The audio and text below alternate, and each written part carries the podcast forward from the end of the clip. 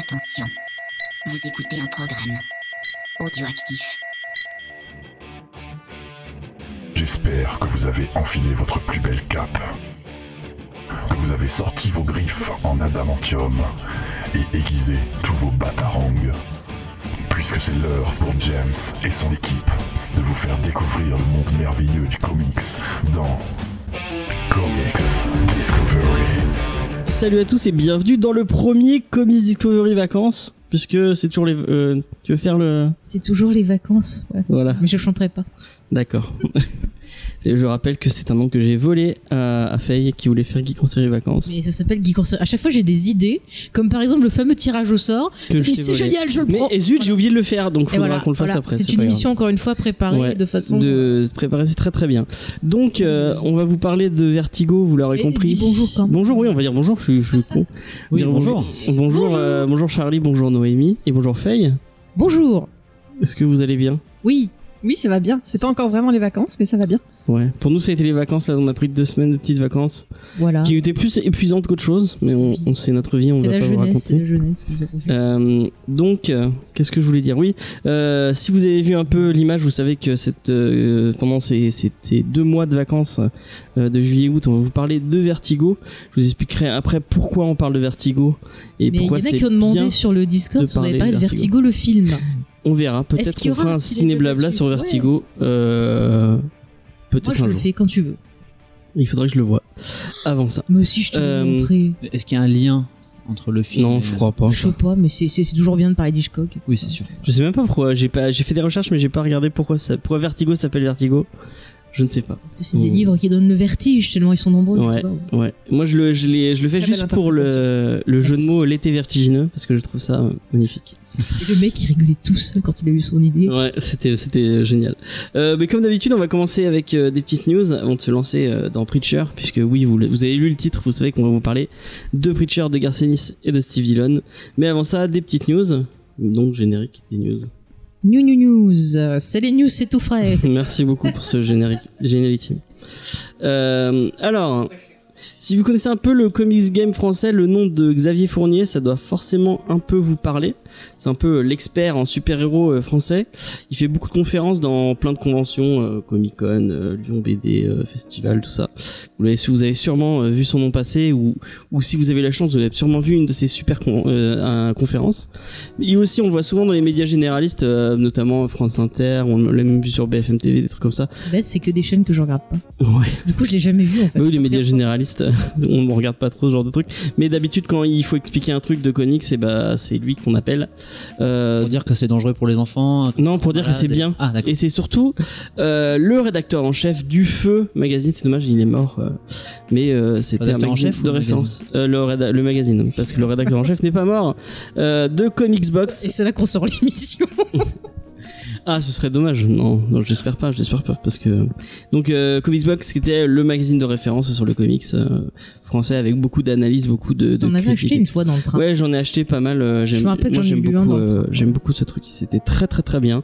Et c'est dommage que malheureusement ça soit mort, comme un peu une bonne, bonne partie des magazines français. à cause de la distribution, tout ça, mais c'est un autre débat dont on ne parlera pas. Mais euh, du coup, pourquoi je vous parle de ce monsieur? Car en fait, euh, euh, quand ce monsieur parle, bah, souvent on lui écoute, et souvent, quand c'est un sujet aussi passionnant que Jack Kirby, euh, et ben on l'écoute encore plus. Et Xavier Fournier est en train de préparer un livre sur c'est ce qui doit être un des auteurs les plus intéressants et les plus importants de l'industrie. Euh, Kirby, ça vous parle pas du tout euh, Ça nous parle, mais peut-être pas dans cet univers-là. Si, si, quand même.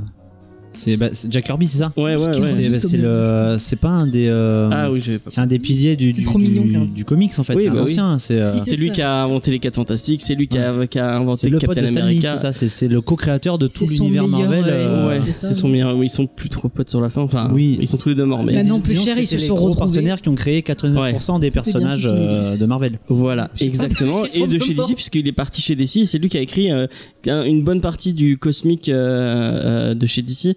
Euh, notamment, bah, tout euh, Mister Miracle, c'est un personnage de chez euh, de chez de Kirby.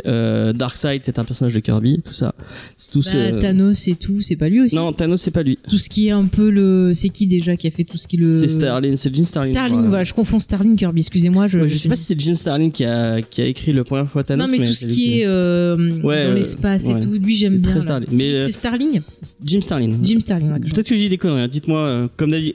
Euh, N'oubliez pas, Comics Discovery, l'émission approximative qui vous parle de comics. Euh, Donc euh, tout ce que tout ce qu'on dit, vous pouvez le, le prendre avec des pincettes et, euh, et témoigner de, de votre frustration, de, de votre colère quand vous écoutez. Donc en tout cas, euh, bah, euh, Jack Kirby c'est un mec passionnant, euh, qui a une vie passionnante et qui a fait plein de trucs passionnants et qui a vraiment influencé la pop culture. Et euh, Xavier Fournier est en train de préparer un livre sur euh, sur le monsieur, mais c'est pas une des énièmes comme on peut en voir plein. euh, ça se trouve en boutique, vous en avez plein des euh, des, euh, des des biographies de Stanley ou des biographies d'un tel ou d'un autre. Là, il, il prend pas ce cette, ce on en a quelques-uns. Il y en a notamment une, une biographie de Stanley aux éditions Fantasque qui, je crois, est pas mal. J'avoue, je ne l'ai pas lu, mais apparemment, elle fait quand même assez euh, référence. Mais là, il est pas parti sur ce- cet aspect-là. Il est parti sur le côté vraiment comprendre les influences, comprendre, euh, comprendre euh, qu'est-ce qu'a essayé de faire euh, Kirby et essayer de, de comprendre le monsieur plutôt que d'essayer de raconter sa vie. Et je trouve ça, je trouve que c'est plutôt, plutôt cool comme, comme, comme parti pris. Le livre va s'appeler Kirby Sphere. Il y a un Ulule si vous voulez participer et l'aider à financer son projet. Donc euh, bah, le lien est dans la description. Euh, vous pouvez aller jeter un coup d'œil. Euh, moi, je peux que vous conseiller d'aller, euh, d'aller, d'aller, de, enfin, de voir tout ce que fait Xavier Fournier parce que c'est un mec passionnant qui qui vraiment euh, sait de quoi il parle, contrairement à moi. et euh, donc voilà. Et N'hésitez pas à aller. Jeter trop sévère avec toi-même, James. Peut-être, peut-être. Donc en tout cas, euh, ça a l'air cool. Est-ce que ça vous parle un peu Est-ce que vous aimez lire des bouquins sur les gens qui ont influencé la pop culture, ce genre de choses? On est obligé de dire oui, c'est ça. Oui, bah.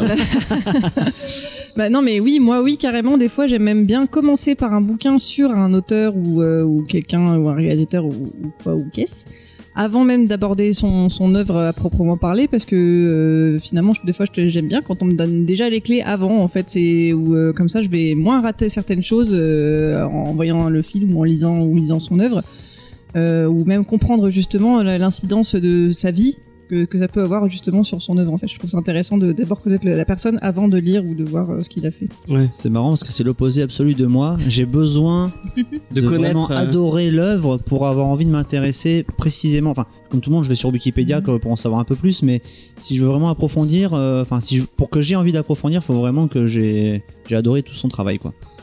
C'est l'autre sens. Ok. Eh bien, moi, je suis une fusion de vous deux. C'est-à-dire qu'il y a des gens, j'ose pas trop voir leur travail, j'ai besoin de connaître un peu avant.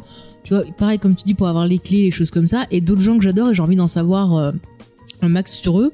Et c'est vrai que, ouais, j'aime bien ce genre de lecture ou même des documentaires. Et souvent des documentaires intéressants sur OCS pour les gens qui, euh, qui vont ni au cinéma.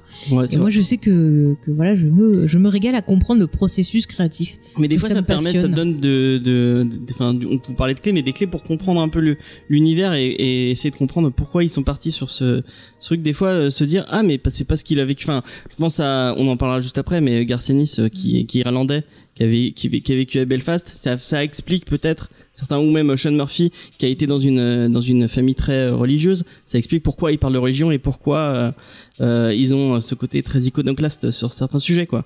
Des fois, tu te dis ah c'est pour ça qu'il a ce, cette euh, Mais tu vois, ça me rappelle quand je faisais histoire des arts euh, au lycée, quand on faisait de l'analyse d'œuvre, on Ouais. partait toujours, tu vois, du général, du contexte dans lequel l'œuvre était sortie, euh, du contexte bah, de l'auteur à l'époque, quelle était sa vie, quel était son état d'esprit, et tout ça, mais en fait, ça permettait de pouvoir mieux comprendre l'œuvre et de le d'étudier ensuite en détail chaque petit détail de l'œuvre et tout, de pouvoir peut-être le rattacher justement à ce fameux contexte et tout. Et c'est vrai que ça donnait des clés pour comprendre. Et il y a des fois des, films ou des bouquins ou même des tableaux, tu vois, où je me disais bof.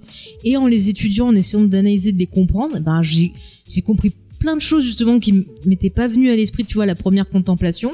Et du coup, ça m'a appris à, avoir un à nouvel, euh, nouvel, euh, re- nouveau regard dessus.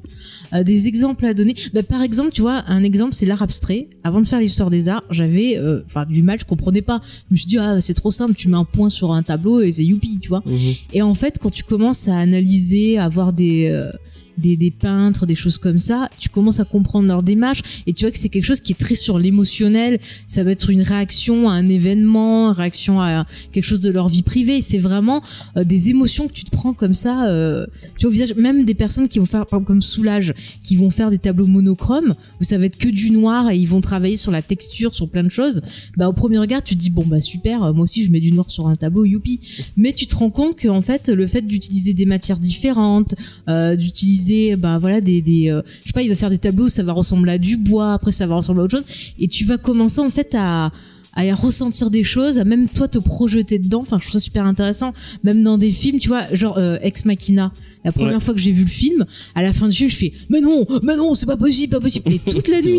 Mais je vous jure, j'en ai pas dormi toute la nuit. J'ai fait que réfléchir sur le film, me poser des questions. euh, Après, je fais lire des trucs et tout. Et au matin, je dis ah mais c'est génial. C'est le meilleur film que j'ai vu. Ah ouais, mais vraiment quoi.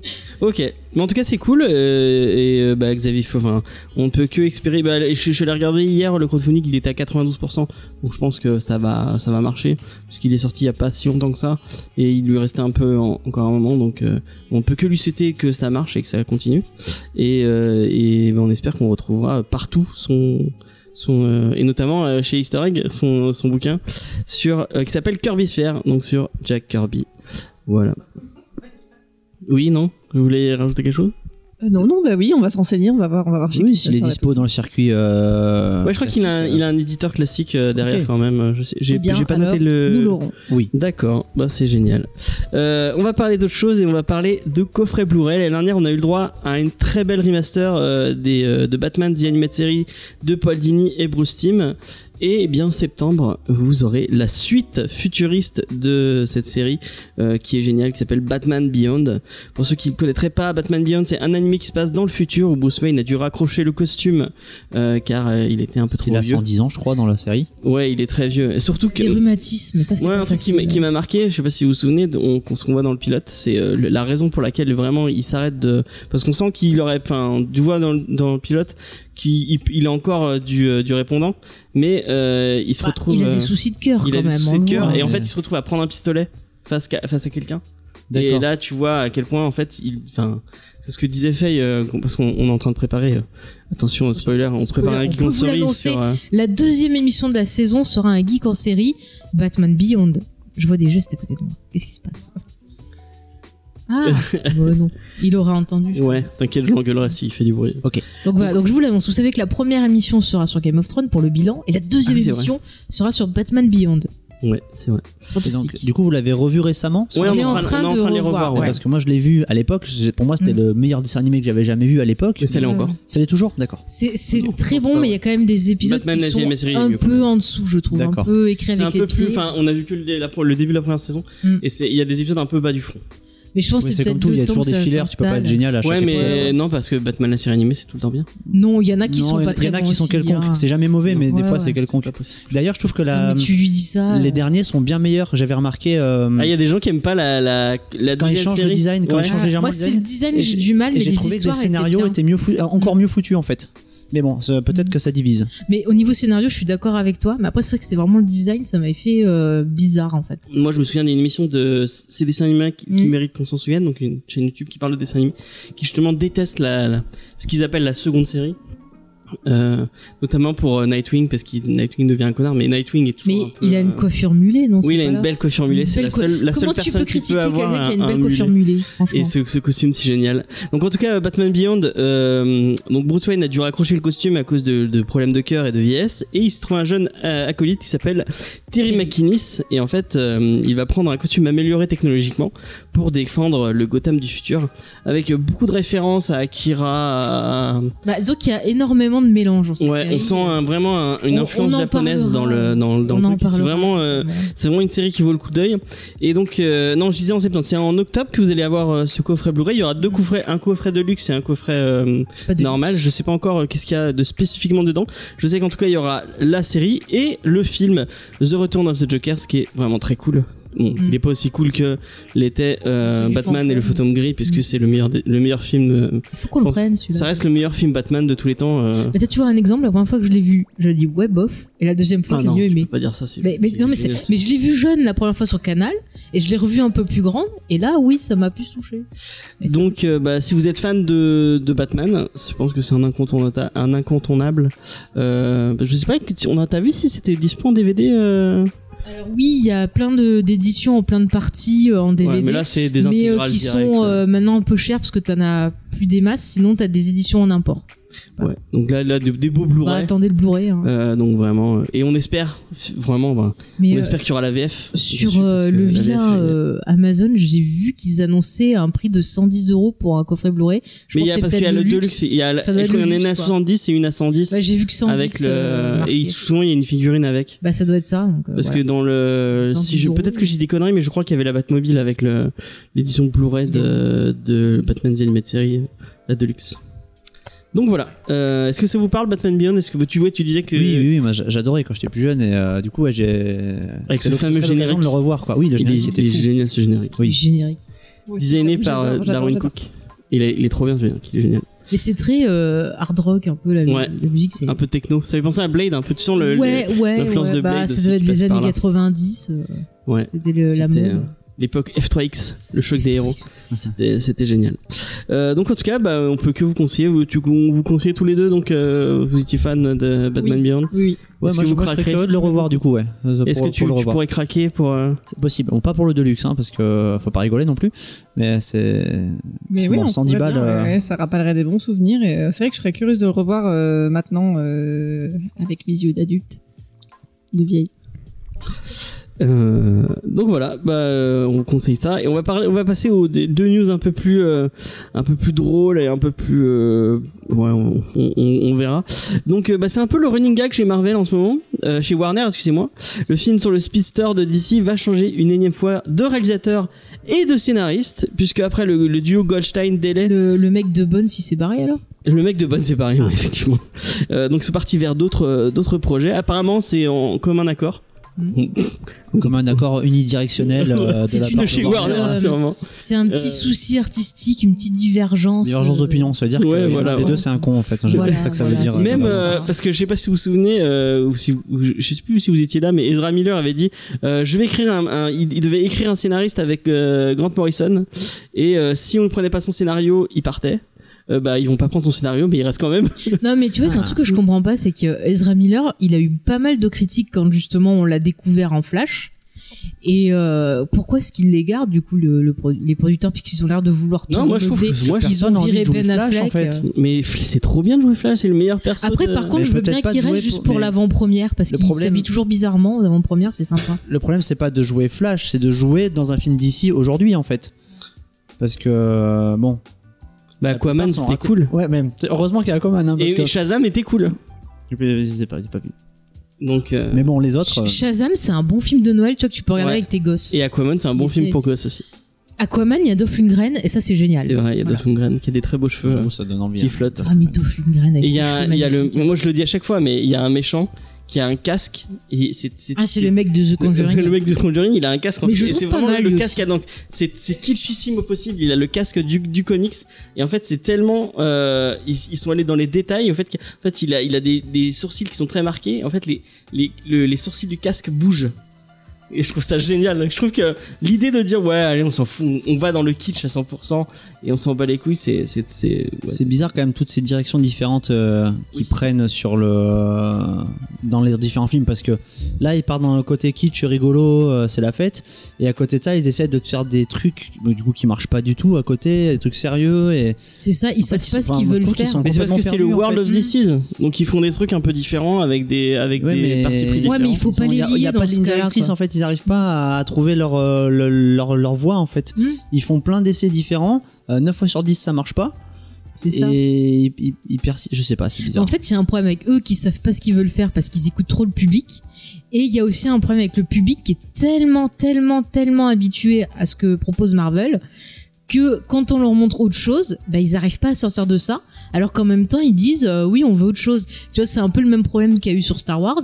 Non, mais. Avec le 7, ça ressemble trop au vieux. Et le 8, ah bah ça va pas, c'est trop nouveau. Voilà. Donc on, on va aller un peu vite parce qu'on on veut parler de Preacher quand même. Euh, du coup, c'est Christina. Hudson, donc celle qui a écrit Bird, le, le, le, scénario, le scénario de Bird of Prey dont on parlera juste après. Ah bah ça euh, qui va qui va faire le scénario et euh, le truc le plus euh, le plus surprenant de- dans cette news c'est que c'est Andy Mus- Muschietti qui devrait euh, prendre euh, qui est en discussion pour réaliser le film donc euh, si vous ne connaissez pas euh, Andy Muschietti c'est le monsieur qui a fait Mama euh, qui a été très très un film un film d'horreur assez sympathique Produit par Guillermo del Toro. oui effectivement et euh, la, la fable horrifique puisque c'est pas un film d'horreur hein, soyons soyons Moi, dirais contourifique, initiatique. Euh, ça, euh, donc Hit, chapitre 1 et 2, Mm. dont euh, le, le deuxième, euh, le deuxième Sort en septembre. Sort en septembre.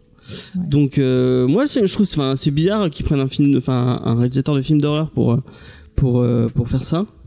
Mais euh, pourquoi pas C'est peut-être parce que Ezra Miller, il fait un peu peur, je sais pas. Rappelle-toi de son film. euh, Peut-être, peut-être. Non, en fait, tu ne peux pas dire ça. Moi, Mais il est m'inquiète génial cet acteur. Mais j'ai rien contre lui, tu vois, il m'amuse, mais en même temps, il m'inquiète un peu. Je Si vous avez pas dans vu Win lui, to. Talk About Kevin avec. Tilda Swinton où il est génial dedans, Mm, mm. voyez-le parce qu'il est vraiment très cool. Après, le, le mec de ça, enfin, monsieur euh. Muschietti, là, je- franchement, je serais lui, j'irais pas. Parce que je pense qu'il Il est en, il est discussion pour l'instant, donc pas de. Parce que Mama était vraiment très bien, il sait Ouais, cool, vraiment l'atmosphère, euh, il gérait bien la lumière, il gérait bien ses acteurs, enfin il y a pas de souci. Même ça, il est cool. Hein. Ça, j'ai beaucoup aimé parce que vraiment, je trouve qu'il oh, il arrive bien à gérer l'idée première. Peut-être tu vas pouvoir être d'accord avec moi ou pas, je sais pas. Au niveau de ça, vous c'est-à-dire l'avez que Stephen King, ah bon, mais Stephen King, quand il a écrit le bouquin ça, moi j'ai l'impression qu'il voulait un peu travailler sur toutes les les peurs qu'il y a, les peurs infantines, Ouais. les peurs, tu vois, un peu euh, légendes urbaines, les peurs du quotidien. Et je trouve que dans le film, euh, justement, c'est ça qui m'a plu, parce qu'il fait ressortir tout ça. Et il te montre que quelque part, bah, les peurs qui te font le, plus peur, c'est les peurs du quotidien et comment arriver à passer au-dessus. Et ça, c'est bien intéressant. Mais je te conseille, celui-là, il est bien. Euh, donc en tout cas, euh, bah moi, euh, moi j'ai toujours envie, envie de voir ce film Flash, puisque j'aime beaucoup Ezra Miller, j'aime beaucoup Flash. Pourquoi ils Donc, prennent pas euh, Michael Bay pour faire Flash Oh Les non, explosions, non, la non, vitesse. Bah là, j'irai, y est. Là, j'irai. franchement, franchement, tant qu'on y est. Et euh, je, je n'aime toujours pas cette série Flash qui est vraiment nulle à chier. Voilà. Non, on un- dit. Alors, alors, nos auditeurs vont t'envoyer des messages parce qu'à chaque fois je te le redis, on dit pas c'est à chier, on dit je n'aime pas avec des raisons. ce n'est pas mon Flash, Euh, et c'est une série pour filles. Voilà. Alors, Donc on va passer c'est à pas très bien ce que tu dis. Mais c'est vrai, Tu dis je n'aime pas, c'est une série qui je n'aime pas le Arrowverse. euh, voilà, qui a trop d'histoires d'amour, mais tu dis pas pour filles. du Il y a- y, des garçons qui aiment bien les histoires d'amour aussi, James. oui. Ah non, mais je vais être intraitable comme Pierre Martinet. Voilà, c'est comme ça. D'accord. Euh, le film Flash, ça vous parle? Vous avez envie de le voir euh, Pas du tout. euh, C'est- C'est marrant parce que mots? tu nous demandes souvent ça à propos des films d'ici quand on vient dans l'émission et ma réponse sera toujours la même, ab- absolument pas. Mais parce que Batman vs Superman est le meilleur film du monde. Non, il faut arrêter, il faut arrêter. Alors, En plus, c'est que peu importe le réalisateur qu'ils mettront, c'est Warner derrière qui décide de tout. Les réalisateurs dans ces grosses machines, ils servent à rien. Ils sont juste là pour la caution, pour mettre leur nom sur le papier. Bah, Quand c'était Nolan, il faisait ce qu'il voulait. Mais, mais c'était un cas à part parce qu'à l'époque, on n'y croyait pas, on s'en foutait du Batman. C'était pas grave. Alors qu'aujourd'hui, c'est tellement une, il y a tellement de hype et tellement de pognon que le réalisateur, peu Bah, importe qui regarde ce le sera, il mec aura qui pas le choix. Joker, il fait ce qu'il veut. Je sais pas s'il fait ce qu'il veut. Si, si, il fait ce qu'il veut. Ouais, je sais pas. Moi, je me méfie toujours parce que c'est. Vu souvent, ses euh, dernières déclarations, à mon avis, il fait ce qu'il veut. Ouais, après, bon, c'est un truc à part, peut-être, le Joker, je sais pas. Mais enfin, Flash, à mon avis, euh. Je sais pas, c'est comme Dark Phoenix, tout ça, non C'est un peu. Ah non, quand même, s'il te plaît. Ah, s'il c'est te la plaît. fin, là. Non, mais Euh, Garfield, c'était vraiment de la merde. faut- Bah, moi, j'avoue, je vais avoir une réponse beaucoup moins poussée que la tienne. C'est tout simplement que, voilà, Ezra Miller, petit cœur dans les yeux. Euh, Oui, j'ai- en fait, j'ai envie Bon, de bah, voir un peu ce qu'il peut en faire, en fait. Ah, jaloux. Non, mais euh, c'est pour voir un peu ce qu'il peut en faire, justement. De, ça peut être intéressant. Euh, moi, j'a- j'avoue, sur le principe, euh, voilà, je suis pas hyper fan de films de super-héros déjà de base. J'ai souvent un peu du mal, sauf quand on arrive à mettre un petit peu de second degré. Là, j'aime bien. Euh, mais du coup, voilà, je serais curieuse de voir euh, ce que Ezra Miller peut en faire, même si c'est pas lui qui décide, etc. J'ai quand même le- l'espoir de me dire que bon, l'acteur, il peut quand même in- insuffler un tout petit Bah, peu vois quelque chose de Aquaman si, différent. si t'aimes le second degré. Vraiment, c'est un film parfait pour ça. Il faut absolument qu'on le C'est un. Marvel, en fait, Aquaman. Si je- Non, non, franchement, ça va plus loin que Marvel. Il y a- ils, ont, ils se prennent moins au sérieux que Marvel. Ça va plus loin que Thor Ragnarok? Ouais. Euh, moi, je, non, moi, j'ai Ah, préféré euh, Aquaman à Thor Ragnarok. Parce qu'il y a aussi de très beaux plans. James Wan, c'est quelqu'un qui maîtrise bien les scènes d'action, qui maîtrise bien les Le ambiances. mec qui a fait Fast and Furious, là, c'est ça Ouais. Eh ben, et le mec qui a fait Fast and Conjuring, Furious, le mec qui a fait le mal. premier saut, le mec James Wan, c'est pas c'est pas Il a Jojo le premier saut. hein. Si, il a fait le premier Si. saut. C'est lui qui a fait le premier Ouais. C'est lui qui a même fait le court métrage qui est dont Il a écrit après, il, il s'est un peu dissocié, mais oui, il a réalisé le, le premier saut. Mais euh, moi, je, trouve qu'il y a des, des très jolies scènes il dans euh. Aquaman. Il sais, ça, la, scène où il y même a avec les problème de créatures des, fonds. On en revient au même problème de réalisateur. Là, c'est Mm. l'exemple typique James Wan. Le mec, il a fait des films d'horreur, comme Mm. font euh, tous les réalisateurs souvent en début de carrière, parce que c'est rigolo à faire et c'est pas cher. Euh, il a fait euh, Saw, qui est absolument génial, le premier, euh, parce que c'était un film indépendant. Il avait totale liberté. Mm. Et puis, il a fait quoi après? Fast and Furious, C'est de la grosse bouse. Mais Alors- le sien est pas mal? Alors après, pour, pour non, il en a l'avoir fait vu. plusieurs. Il les a tous Non, il Non, non, non, non, il a fait que celui où Paul. Walker est mort, que le 8. Parce que justement. C'est pas lui qui a euh, fait à partir, de, à partir du 4 non, ou du 5 non, non, non, Le premier, c'est Rob. euh, Non, Rob Cohen, ça Rob oui. Cohen. Après, le 2, c'était un petit On va, tâcheron. on va pas faire. Le 3, euh, c'était un autre gars. Le que- 4, Il en a fait qu'un seul, en fait, ce que j'essaie de dire, c'est il que mec, qu'un seul, peu importe son talent en tant que réalisateur indé, si on lui file une grosse mécanique à faire, il va juste devoir obéir aux ordres. Mais non, parce que chez- Bah, chez Warner, c'est lui qui, chapeaute Tout ce qui est le Conjuring. Conjuringverse, donc Mm. tous les films un peu. Bon, après, C'est vrai que ce qu'on peut dire, c'est que James Wan, il a quand même un peu révolutionné un petit peu le genre d'horreur. Ah, totalement. Euh, Enfin, au niveau des, avec les Insidious, avec euh, justement bah, Avec les Saw, Conjuring, au Le niveau de la réalisation. porn. Non, mais au niveau Oui, de la réalisation, je parle, c'est-à-dire qu'il sait bien gérer l'ambiance et il a un peu, c'est vrai qu'on a cette mode du, euh, bah tiens, je Du te fais sursauter, mais lui, il arrive à faire attendre, à faire attendre, à faire monter le point culminant, à jouer avec ça. Et ce qui est très dommage, c'est qu'il y a beaucoup de réalisateurs qui essayent de faire comme lui, mais qui arrivent Qui pas. arrive pas. ouais. Bah, faut aller voir chez les Japonais, de- ils font ça depuis merci 30 ans, les mais. euh, Oui, non, mais les Japonais, alors eux, c'est le top. Hein, Non, mais j'ai décidé de râler, excusez-moi, Oui, j'embête tout le monde. Bon, après, Non, non, je te mais dis, au oui. niveau de d'action, il était très bien. Oui, je suis relou, mais, mais voilà, au Aquaman, il y a une scène que qu'on a beaucoup aimé avec James justement où ils arrivent à un endroit où il y a des créatures un peu euh, euh, des créatures des, des abysses qui ressemblent beaucoup un peu aux monstres du lagon euh, noir. Ouais. Et la façon dont c'est filmé, c'est vraiment superbe ces Ouais, scènes-là. c'est- Je- c'est génial. Rien que pour ça, je te, je te conseille. Après, c'est quelqu'un les 20 qui arrive. Les dernières 20 minutes de film, Ouais. et vraiment, ils embrassent le enfin, Ce Mm. qui est vraiment cool avec Aquaman, on est en train de partir sur un débat sur Aquaman, c'est pas grave. Euh, ils, c'est ils, ils embrassent ce côté kitsch de. On, on- D'accord, on fait un personnage euh, qui est qui qui est, qui est super kitsch et qui. euh, Bah, en même temps, ils ont euh, l'autre là, euh, Momoa. Qu'est-ce que tu veux faire autour Ouais. de Momoa Le mec qui c'est grogner, le, donc le, autant, le euh, problème du film, c'est que. gérer. Hein, c'est Momoa que et la fille. Ouais, c'est que Momoa il, il joue un personnage débile. Bah, il joue Momoa. Parce qu'il est con en fait. et que- Non, mais il fait que il fait que grogner quoi. Enfin, en fait, c'est ça. Vous voyez Thor, vous voyez Thor dans Endgame, c'est Momoa dans Aquaman. Ouais, c'est ouais. ce que j'ai, ils ont copié. Enfin, je pense qu'ils ont voulu taper un peu dessus à Endgame, donc ils Non ont mais on va, on va, on va, on va Voilà. enchaîner parce Bon, qu'on a beaucoup Ouais. de trucs à dire. On, Oui. on le verra, on le verra, on pourra en parler quand même. Voilà. Euh, un autre truc que vous allez peut-être voir, euh, c'est euh, Bird of Prey. euh, mais de quoi? T'as pas envie de le voir euh, avec Ah, Margot Robbie Mais tu iras pour le. 500. Mais c'est pas les pour- vrais Bird of Prey d'abord. Oui, c'est pas les vrais. Alors euh, en comics, Euh, qui bien. met en avant euh, Harley Quinn, Margot Robbie. Quinn. Rappelons que le film s'appelle Bird of Prey and the Fantabulous Emanci- Em- Emancipation of euh, One Harley Quinn. Donc, Donc ça va dire Harley Quinn qui va essayer de nous faire un film un peu féministe. Voilà, parce que c'est à la mode et puis. euh, Donc Enfin, euh, ça, moi. le film, le film est, est- est tourné, ils ont fini le tournage, mais on arrive à une nouvelle phase euh, de la production, c'est les projections tests. Et le problème des projections tests, c'est que c'est souvent le moment où les studios, euh, donc où le film est parti sur un, un, un, un parti pris artistique qui peut-être ne plaît pas au studio. Et euh, ils vont dire ah mais les projections les projections tests ont dit ça les projections tests ont dit ça comme euh, bon Suicide Squad était un, on peut le dire c'était une purge c'était un- c'était pas génial mais David Ayer était Ça avait pas plu aux projections test. et ça avait pas plu aux projections tests parce que David Ah, Ayer mais était parti ça avait plu. et- était parti vraiment sur un côté très euh, très dark et très pessimiste et en fait euh, aux projections tests ils ont dit ah mais les gens ils veulent du Marvel donc il faut que ça soit drôle et ils ont ils ont fait des reshoots ils ont changé tout le montage pour faire un film Et donc c'est pour ça que c'est devenu une purge. et c'est pour ça que Mais c'est même pas drôle en fait, ils ont raté tout. Ils auraient mieux fait de pas le toucher parce que c'est même le côté comique, euh, même le côté. Il y a ce film, il, enfin bon bref, c'est exactement ce dont on parle depuis tout à l'heure. Il, c'est de la merde à chaque fois que parce que là ça va faire pareil. Ça a pas plu au projection test. Qu'est-ce qu'ils vont faire? Mais attends, de moi j'aimerais savoir, est-ce que c'est des projections tests sur les producteurs ou est-ce que c'est des projections là- avec le public? Là, c'est les Parce deux. a toujours en fait, deux, quoi. il- selon les rumeurs, encore une fois, on prend avec des pincettes Ouais, ouais. parce que c'est des, c'est des rumeurs. Euh, ce, euh, ça a été projeté un, un public test Mhm. et au ponte du studio. Ça a plu au public test qui a compris l'histoire et ont, vu où, on voulait aller la réalisatrice, mais ça a pas plu au pont du studio. Donc ils vont tout changer. Donc ils vont essayer de changer. et, ce sera une erreur. Euh, Margot Robbie qui est quand même productrice euh, du euh, enfin apparemment il y a euh, je l'ai noté quelque part la réalisatrice qui a qui s'appelle qui s'appelle qui s'appelle qui s'appelle euh, excusez-moi Ah, Cathy ils ont pris une femme. euh, oui, c'est une femme. Cathy Yann, euh, qui compte vraiment sur sa star, sur Margot Robbie, qui est productrice euh, aussi du film, pour euh, garantir son intégrité artistique.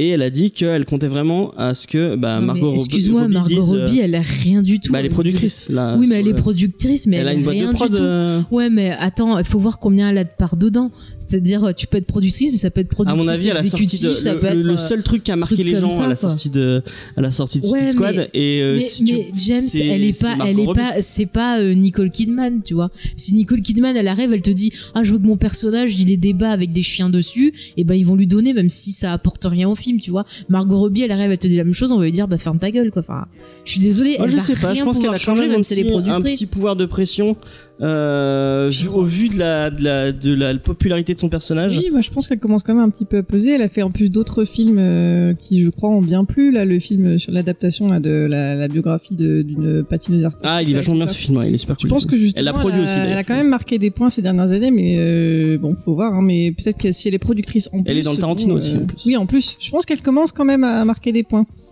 Puis euh, En plus, faut, vous faut qui faites- la face, les gens Vous qui faites beaucoup de ça, conventions, vous avez dû en voir des milliers et des Ah milliers bah, de, de Harley oui, Quinn. Des, des Harley Quinn. euh, Et c'est des de- Harley Quinn euh, Margot Robbie, c'est pas Oui. des Harley Quinn euh, Voilà. normales. Ah oui, non, là, j'avoue que la Harley Quinn normale, ça fait longtemps qu'on l'a pas vu en convention, malheureusement.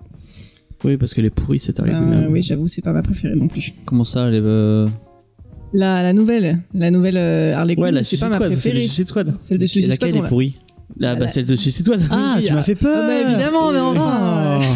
Ah. Non, bah non, celle de Mad Love et celle de. elle est D'accord, géniale. ok, ok. Donc oui, je suis d'accord. C'est bon, j'ai eu très peur. Euh, donc euh, bah moi euh, le film va arriver en, en, en février 2020. Je suis quand même un poil euh, un poil curieux parce que j'aime beaucoup les Bird of Prey. Euh, Oui, mais il y a Donc- pas les Bird of Prey oui, dedans. C'est un si il y a des. Bird of Prey. avec- elle, est pas toute seule. Attends, attends. Est-ce qu'il y a les, les vrais Bird of non, c'est pas le vrai casting des Voilà. Bird of Prey. Donc c'est pas Bird of Prey. Voilà. Mais je crois qu'il y a Raven, je crois qu'il y a Huntress et il y a euh, ouais bon c'est c'est des persos un peu plus secondaires que parce que normalement les Bird of Prey les vrais vrais Bird of Prey c'est euh, Batgirl ou Oracle. Euh, c'est euh, de... Black Canary.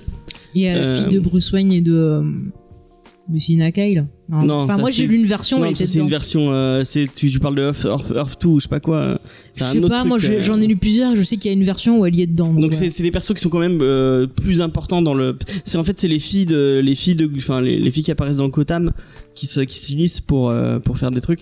Et là c'est apparemment c'est plus euh, autour des vilaines de, je sais plus qui euh, on- Sirène, ça a été alors. annoncé. Pourquoi ils ont appelé ça Bird of Prey Bah parce que Board of Prey ça ça fait vendre. Il y a une série télé euh, ne regardez pas je cette série elle est nulle à chier.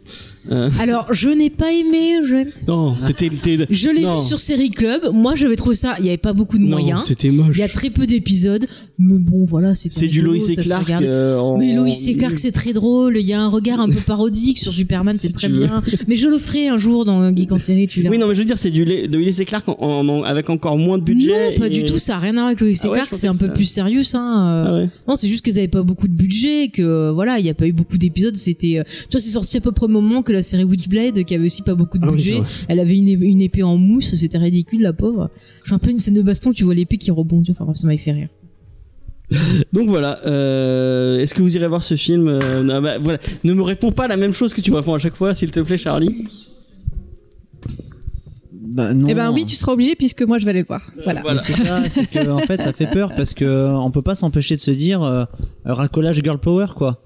À voir, à voir s'il y a vraiment eu un, une vraie démarche honnête. Là, il y a une réalisatrice. on verra, Il y a une réalisatrice. Racolage girl power x2 euh, réalisatrice parce Non, que mais non, avant, attends, il y a un moment, on s'en battait les couilles euh, personne en mettait et là d'un coup euh, Eh ben justement, peut-être qu'elles vont finir par prendre le pouvoir. Mais C'est ce serait genre, bien, merci mais- bien, mais tu m'as donné le micro, Mais- maintenant je lâche plus, tu vois. mais c'est vrai mais j'espère qu'elles vont faire quelque chose de bien mais bon si euh, c'est Bah, comme euh, Suicide voir. Squad parce que moi je suis désolé David Ayer j'aime beaucoup euh, Oh mais je crache sur Suicide Squad je vomis dessus mais David Ayer j'adore parce que ils l'ont juste pas laissé faire ce qu'ils voulaient faire c'est le même Bright problème Day, partout euh, Donc euh, là, on va voir, on va voir ce qu'ils vont faire. S'ils laissent de la liberté créative, un peu, pourquoi pas. Mais si c'est pour faire un énième, euh, Bah, on, est, on est quand même curieux, quoi. La finalité, c'est ça, c'est on ira probablement le voir parce qu'on est quand même curieux. Oui, Ou alors on le verra par des moyens détournés, mais en tout cas on le verra. oui, voilà. faille. J'attendais que ce soit sur Netflix. j'ai pas envie de le voir au cinéma parce que j'en ai marre d'être prise au piège devant des films de super-héros qui m'énervent. Après, si je suis curieuse, je- j'irai voir le tonton des États-Unis pour me faire un avis. Voilà. Mais sur- tu iras pour le travail, parce qu'il faut en faire un podcast. Oh, et oh, eh, tu m'as obligé à aller voir Spider-Man, j'ai même pas Ah, eu ma glace. Génial. C'est un génial, scandale. Oh non, c'était On en parlera sûrement la semaine prochaine. Euh, du coup, euh, bah voilà, j'ai fait un peu le tour de mes news. Euh, Tu n'as pas parlé de John Carpenter, je ah, vas-y, ça. parle de, ton, de ta connerie de John Carpenter. Mais non, ça va être le meilleur comics de l'année. John Carpenter, il va Mais écrire un un sur le single, ça Joker. être- Mais je m'en fous, c'est John Carpenter qui écrit quelque chose. Moi, je lis, je prends, je m'en fiche, j'achète en Est-ce 50 que t'as lu- exemplaires. Est-ce que t'as lu ces autres trucs Parce que John Carpenter, Oui. pour les gens qui, qui ne sauraient pas, John Carpenter, c'est un réalisateur de génie qui n'a pas fait de film depuis préféré. les années 70. C'est même Euh, pas vrai. Son dernier film, euh, c'était avec la fille qui a dans Aquaman, là, The Ward. Bon, Et c'était bien. c'était regardable, mais c'était pas non plus un peu film. Il avait pas un gros budget, mais c'était pas mal quand même. Bon, c'est le monsieur qui a fait The Thing, oui, qui a fait 97. le premier Halloween Mm. et le qui a produit le deuxième, qui Oui. a fait la musique du dernier d'ailleurs, Oui, et qui Euh, produit aussi le dernier. qui produit le dernier aussi. Je croyais il qu'il fait était plein mort, de moi. choses. Non, Non, il est pas mort. Sinon, je serais en deuil. Attends. Ah ouais. Mais il a Moi, arrêté- j'adorais ces, ces films, mais Je je, comme j'en ai pas vu depuis 20 ans. Mais il s'est embrouillé avec les. Et il est sur avec- Instagram, il pose, il pose plein de photos en ce moment. D'accord. Ouais. Moi, je le suis.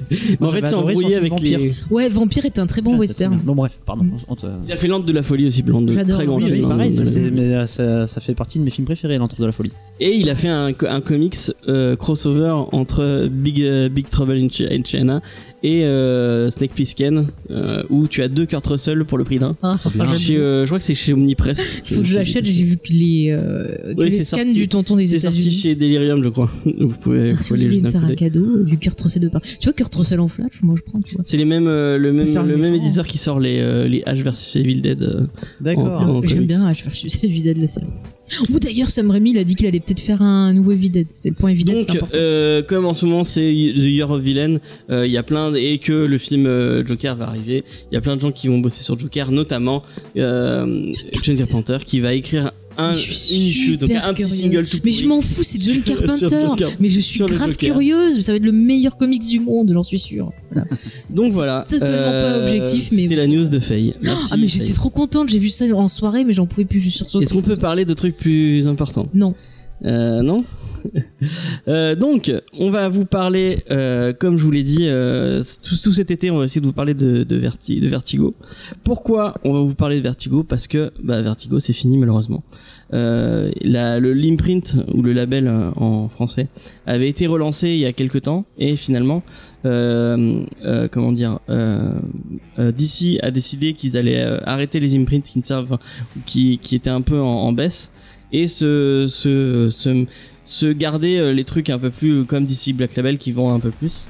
Donc ils vont fusionner euh, ce qui ce qui finissait de, de Vertigo pour euh, le fusionner avec DC Black Label et eh ben c'est ce euh, ce label vraiment historique qui a qui a changé l'histoire du comics puisque enfin on, tous les comics qui, qui pratiquement tous les comics qui étaient chez Vertigo étaient bien euh, et ont un peu changé l'histoire de la, de la phase de l'industrie euh, et donc on voulait rendre hommage un peu tout cet été à ces titres-là. Et on va commencer par Preacher puisque nous l'avons tiré au sort euh, pendant le live que nous avons fait avec Faye. Mais avant ça, je vais peut-être essayer de vous faire un petit historique sur Vertigo. Qu'est-ce que Vertigo? Et surtout, qui est derrière Vertigo? Parce que euh, Charlie, est-ce que tu sais qui, qui est la personne qui, euh, qui, qui chapeautait euh, ce, cet imprint Eh ben, pas du tout, justement, j'allais te poser la question. J'avais peur qu'on passe trop vite sur, euh, sur la série. Et est-ce que tu savais que c'est une femme? Ah ah C'est une femme dans les années 90. C'est quelqu'un qui a, qui a changé l'histoire de l'industrie. Et euh, c'est cool que ce soit une femme qui ait fait ça. C'est Karen Berger.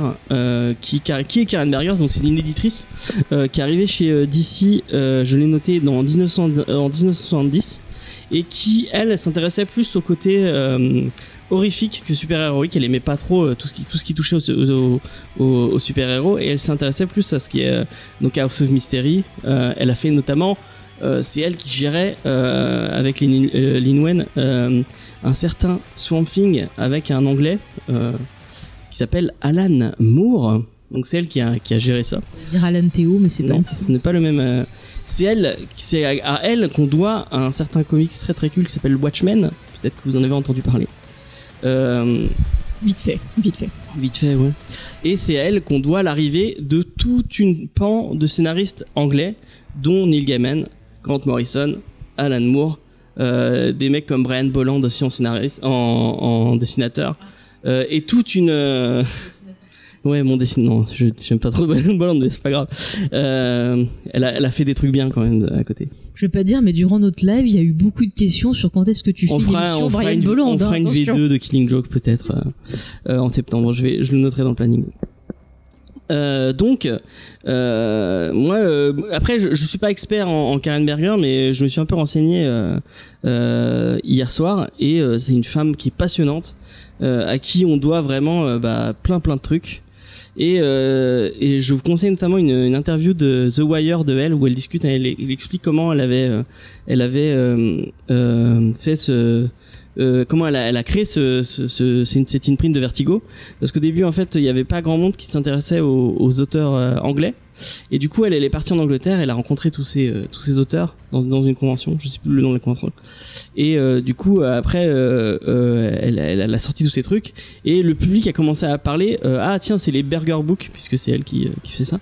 Et d'ici a commencé à lui dire ah, mais tu veux pas faire ton faire ton propre imprint et du coup c'est comme ça qu'elle a lancé Vertigo et qu'elle a, elle a sorti tous ces trucs euh, géniaux comme Sandman, comme euh, On Red Bullets, euh, Preacher, euh, tout ça.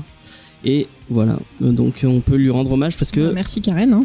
ouais. Et elle fait Burger Book en ce moment.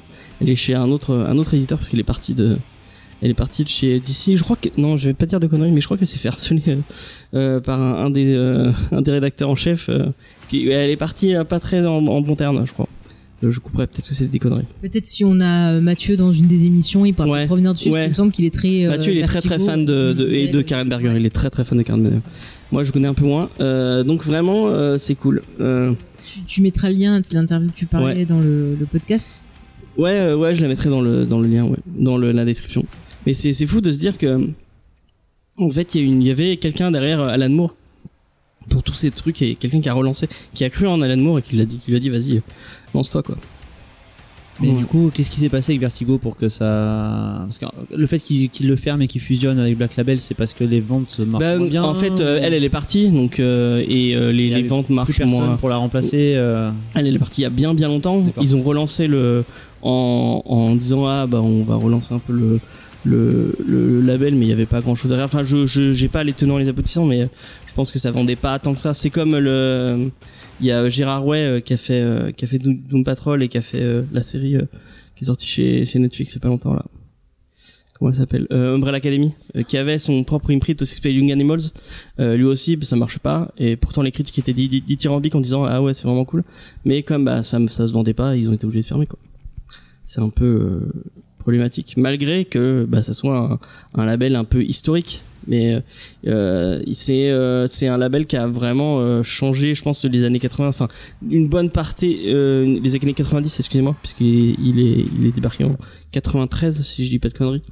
Euh, donc c'est un peu l'air du temps avec euh, bah c'était l'époque où il y avait Watchmen où il y avait euh, Dark Knight Rises et euh, euh, Dark Knight Returns excusez-moi euh, je confonds avec le film et euh, où les gens étaient en avaient envie de d'un d'un autre comic c'est pas de, de, de trucs euh, de super héros et des trucs plus adultes et c'est ce que Vertigo euh, est- a fait quoi on voit Sandman quand on voit Preacher tu, tu dis euh, euh, C'est fou que DC ait laissé faire en fait, enfin, qu'ils aient donné euh, carte blanche. euh, Et un truc qui est très cool chez Vertigo, dû, je euh, sais pas si c'était le début, c'est, euh, je sais pas si vous êtes familier du Creator Owned, c'est euh, bah, quand tu bosses chez DC, tu, tu, tu, même si tu crées un personnage, ton, ton personnage ne t'appartient pas. T'as pas le droit de, d'avoir des sous sur le, sur, sur ce que t'as créé, mais quand tu bosses à Vertigo, t'as, tu peux négocier ton contrat et avoir du, du Creator Owned.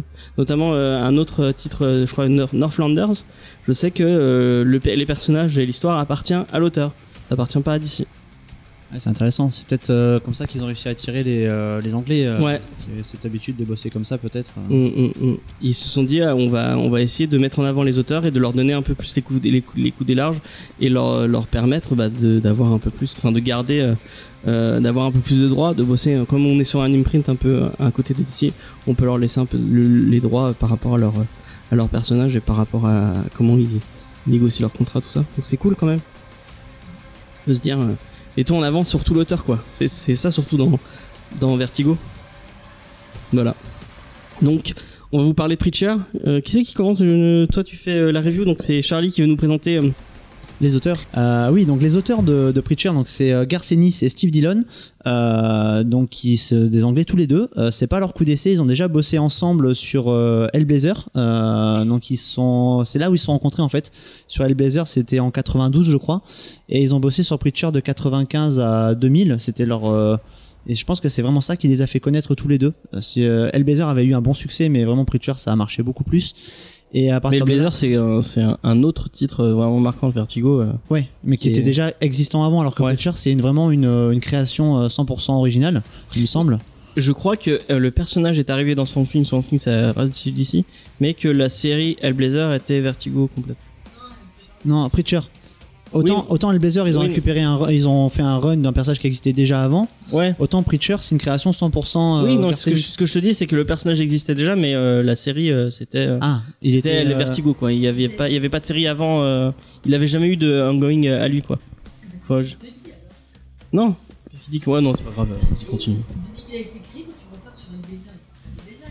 Oui, non, mais moi je te parle de Hellblazer- de Hellblazer. Que... Oui, non, mais c'est pas grave, on s'en fout. Excuse-moi. Oui, c'est ça. Hellblazer existait déjà. Preacher, non. Ça aussi, ça sera coupé au montage? Oui, peut-être. On verra. Donc, euh, du coup, euh, ce sont des Anglais et je pense que ça se sent vraiment dans leur façon de, enfin, surtout Garcenis parce que le Steven c'est plutôt le dessin, donc euh, Garcenis dans sa façon de d'être, on voit qu'il a vraiment un Enfin, c'est sûr qu'il est pas américain quoi. Quand on voit comment il écrit, euh, qu'est-ce qu'il c'est- tout ce qu'il raconte, et euh, ça s'est vu à chaque fois. Il a bossé sur euh, sur 2000 AD, il a bossé sur euh, euh, Judge Dredd, sur euh, donc Hellblazer, après Preacher. Il a fait quoi d'autre encore? Il a fait euh, ah oui, il a il a il est passé chez Marvel. Il a fait The Punisher. Il a bossé sur des trucs indépendants aussi, The Boys que j'ai pas lu, mais il paraît que c'est vachement bien. C'est pas indépendant, c'est chez Marvel. The Boys. Ouais, mais c'est un truc un peu à part, non? C'est Ah non, c'est peut-être Image. Je sais plus en fait. Parce que c'est sorti chez Panini, mais euh, je dirais ouais, peut-être Et euh, d'ailleurs à ce sujet, euh, il y a une série qui débarque. Il y a un truc qui est pas mal euh, en ce moment là. Il y a un, je sais pas si vous connaissez Humble Bundle. Euh, c'est Ouais. un site qui fait souvent des, euh, des offres sur des, des groupes de soit de jeux vidéo, soit de comics ou de livres. Ah, il y a des comics aussi. Et, et en fait, c'est des, c'est des, on va dire que vous achetez, C'est- vous, vous achetez des séries complètes à prix faible et ils reversent une, une partie des, Ouais, de leurs gains, voilà. Et en fait, là, en ce moment, il y a, il y a énormément de runs de Garcenis qui sont disponibles comme ça. Ah ouais, dont, en, euh, The en Boys. digital Euh, ouais, c'est en digital du coup. Il y a The Boys et Battlefield qui est disponible comme ça. Donc si jamais, euh, voilà, si ça intéresse certaines personnes, c'est pas cher. Je crois que pour 15, euh, 15 euros, vous avez l'intégrale. euh, Il est en deluxe chez Panini si vous voulez. D'accord. Enfin, en plusieurs tomes.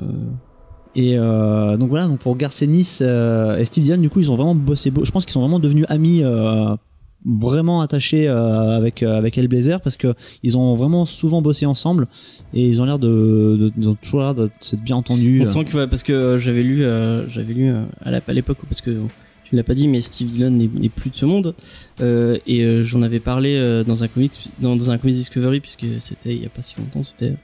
Tu m'as dit quel euh, 2006 c'est ça Euh, Non. euh, 2016 2016, ouais, 2006. 2016, et euh, on avait lu une, une lettre ouverte de, de Garcenis qui disait qu'il l'avait vu il y a pas trop longtemps, et on, on sentait que vraiment ça l'avait marqué, ça l'avait, euh, ça l'avait vraiment bouleversé euh, la, mo- la mort de son pote, quoi. bah c'est dur parce qu'il était jeune quoi il avait 54 ans je crois donc On a euh, vu, vu comment il en parle, euh, euh, il devait beaucoup lever la bouteille, ce genre de. de ouais c'est des anglais quoi Ouais, ouais.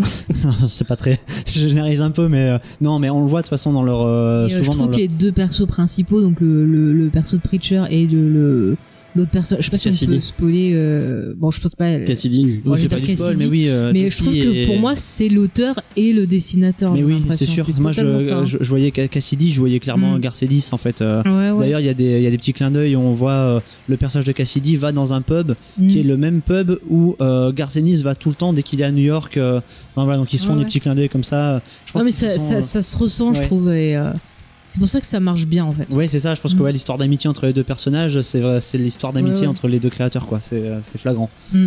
Et, euh, et donc voilà pour ces deux, deux créateurs euh, de Preacher.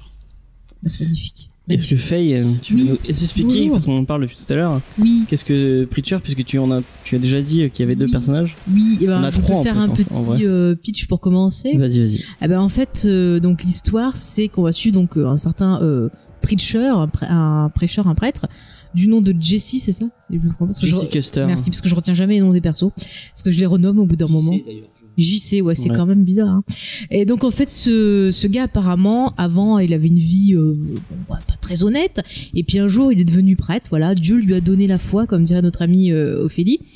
Et, donc il a essayé de devenir prêtre. Et bon, ça se passe pas super bien parce que bon, voilà, il a un peu, voilà, il a la santé. Et bref, il va se passer un truc, euh, c'est que c'est qu'un jour, en fait, il va se retrouver en gros possédé par l'esprit d'une entité du nom de Genesis, qui est en fait euh, l'enfant euh, né d'un accouplement entre un ange et un démon, et qui veut se réincarner dans un humain. Et donc, il choisit notre ami euh, Jesse.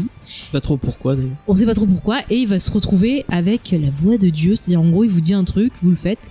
Et pour euh, pour l'accompagner, eh bien, il y a donc euh, Cassidy, qui est, on peut le dire, c'est du spoil.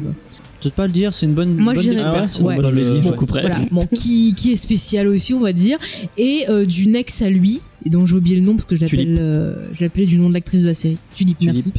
Voilà, Tulip, et donc tous les trois, ils vont se retrouver à devoir ben, faire quelque chose. Je veux pas trop spoiler. Qui a un rapport avec la religion, je ne dirai pas plus. Voilà. Et, euh, et c'est très très drôle. Ce que j'ai envie de vous dire, c'est que c'est- pour moi, j'ai trouvé que c'était un western moderne. Je trouve que dans la Ça se passe au construction, Texas. ça se passe au Texas, ouais. Puis je trouve que dans la construction des cases, dans le dessin, dans l'ambiance, euh, j'ai trouvé qu'il y avait un côté vraiment western. Tu vois, les, les grands plans d'ensemble, la façon dont les persos parlent, discutent. Il y a un côté un peu de tarantinesque aussi dans les échanges entre les persos. Surtout le, le début du, du, du comics où ils sont en train de discuter un peu euh, autour d'une table de choses et d'autres. Enfin, je trouve vraiment que c'est, ouais, je dirais que c'est un western tarantinesque moderne.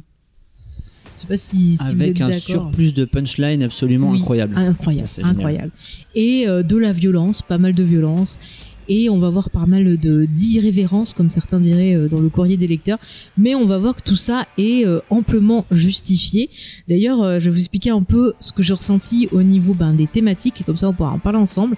Pour moi, je trouve que ce, ce bouquin, c'est vraiment euh, bah, l'auteur, peut-être même le dessinateur qui l'accompagne aussi dans cette thématique, qui porte un regard sur la religion euh, moderne, mais également sur notre société au travers de ces personnages et euh, tout en utilisant ben, la violence, en utilisant euh, voilà des, des, des, des punchlines de l'enfer, un humour noir. Enfin, il y a tout un arsenal d'outils qui vont servir justement à étayer ben, tout ce propos, toute cette critique de la religion, toute cette critique de l'homme, toute cette critique de la société. Et c'est ça qui m'a beaucoup plu. Donc, Je pense que ça va plus loin que, Ça va, euh, oui, oui, que euh, la religion. En fait, ça parle de de la société, ouais, la c'est ce que je dis. Merci James. Mais tu es d'accord avec moi, donc vas-y, exprime-toi. Non, mais je trouve que que, et un que des trucs que t'as pas trop parlé, c'est que c'est un road trip en fait euh, Mm. de, de ces trois personnages qui vont rencontrer plein de gens et à chaque fois ils vont rencontrer des gens pas forcément. euh, Bah, c'est ça, il dresse le portrait de l'humanité. C'est une humanité qui est quand même pas mal corrompue. ouais. qui est très hypocrite. C'est-à-dire, il y a une scène au début où, euh, c'est pas vraiment du spoil, c'est vraiment au tout début, où en gros, il raconte que euh, tous les gens sont venus à son église le, pour la messe. Pourquoi? Parce que la veille, il est allé révéler un peu les petits secrets euh, qu'il savait, ainsi de suite. Et il dit, voilà, vous êtes des hypocrites, vous êtes là à prier, euh, ah Seigneur, Seigneur, et puis euh, après, par derrière, vous faites des, des saloperies. Et je trouve que c'est tellement quelque chose que je pense moi-même par rapport à, la religion que j'ai pu observer chez chez certaines personnes que déjà j'avais envie de me lever et d'applaudir en disant Oh, il a trop raison quoi c'est je veux dire c'est super fort enfin je sais pas ce que vous en avez pensé au niveau de ces thématiques là si vous avez ressenti la même chose de cette critique euh, religion société Oui, en plus, il a choisi un endroit, euh, enfin le Texas, Ouais, Texas. c'est quand même assez particulier comme état. euh, Mm. Et ce qui est drôle, c'est qu'on pourrait croire qu'il a choisi ça en se disant ouais, c'est les pierres des bouseux des États-Unis. euh, ça, ça, ça pourrait être le, le, comment dire, la quintessence de tout ce qui, de tout ce qu'il veut critiquer. Bah, toute la Babel Mais, euh, Mais en fait, c'est drôle parce que je pense qu'il, je, je crois avoir vu que c'était aussi son rêve d'avoir un ranch au Texas. Donc, en fait, ouais. c'est qu'il aime cet endroit aussi. Donc c'est assez rigolo qu'il soit Mhm. à la fois en train de le critiquer et, et qu'en fait il aime cet endroit. C'est Ouais, c'est marrant. bah quelque part il, il se passe pas au-dessus des autres c'est à dire je vous critique mais en Ok, fait je suis oui. comme vous en fait Il y a une petite tendresse pour ces gens un peu qui manquent de, Oui. qui manquent Mais il y a, d'éducation il y a et qui des sont- portraits touchants, qui en sont quand même touchants, genre le Même petit jeune, tu sais le petit jeune là euh, qui euh, était fan de Nirvana, je veux dire que ça. Euh, je trouve que c'est quand même assez touchant son histoire et ce, ce personnage-là a un père qui est flic qui représente l'autorité. On, on croit qu'il peut être sympa et tout, mais on se rend compte que bah, finalement euh, il est triste parce que son père s'occupe pas de lui et quelque part il a honte de lui Et aussi. je pense qu'on peut dire son nom en peu- fait euh, parce qu'en fait le- on apprend son nom bien avant qu'il apparaisse dans le dans le comics. En fait, le, pour vous donner le justement pour moi ça fait ça fait c'est exactement tout ce qui fait ce comics en fait. Le personnage donc super touchant s'appelle Tête de Fion. Donc voilà, c'est tête de fion, donc euh, blague euh, bas du front, et clairement euh, il a pas volé son nom, on verra pourquoi. Mais il est touchant quand même en fait, et ça qui est fort, c'est que c'est vulgaire, c'est vraiment des blagues nulles et drôles à la fois, et c'est touchant en fait, c'est vraiment, ça, ça résume tout quoi. Eh ben, bah non, bah moi je suis très, tout à fait d'accord avec vous. Encore une fois, voilà, c'est l'intervention très utile. Non, voilà, pour pas, pour être tout à fait honnête, donc j'ai découvert Preacher ce matin. Enfin, je connaissais, je savais que c'était dans notre bibliothèque depuis un moment. Et euh, j'ai commencé à lire ce matin. J'ai fait, j'ai, lu les, les sept euh, chapitres euh, aujourd'hui. Et enfin, c'était trop bien. J'ai adoré. euh, bon, alors on va pas, je- on va peut-être pas parler du graphisme tout de suite. Pour l'instant, on est surtout sur le sur le fond. Ouais. Euh, Je trouve que le graphisme, justement, appuie encore plus le, le, le fond, ça se complète bien. Donc, si tu veux en parler, vas-y. Bah moi c'était pas trop ma tasse de thé pour être tout à fait honnête. C'est pas euh, euh, j'ai pas été euh, complètement euh, soufflé par euh, par euh, par certaines cases. Enfin j'ai comme ça a été le cas dans certaines découvertes où vraiment j'étais je regardais ça comme un tableau et ça ça me je, des fois ça me faisait aller au-delà même de l'histoire. Là finalement ça ça sert bien l'histoire. Voilà je vois les personnages etc mais j'ai pas été renversé même si bah, enfin c'est je dois reconnaître que c'est magnifique mais mais ça m'a pas Il y a des ça- petites fulgurances des fois. sur- oui, oui, des fois, il y a, certains- y certaines cases où tu te dis, ah, euh, putain, quand même, quoi. Mais après, sinon, euh, enfin, après, c'est vrai qu'il y a quand même, il, il arrive vraiment bien à retranscrire les émotions, et ça, c'est quand même, euh, enfin, déjà, en soi, c'est c'est incroyable. Mais enfin, bon, bref, passons.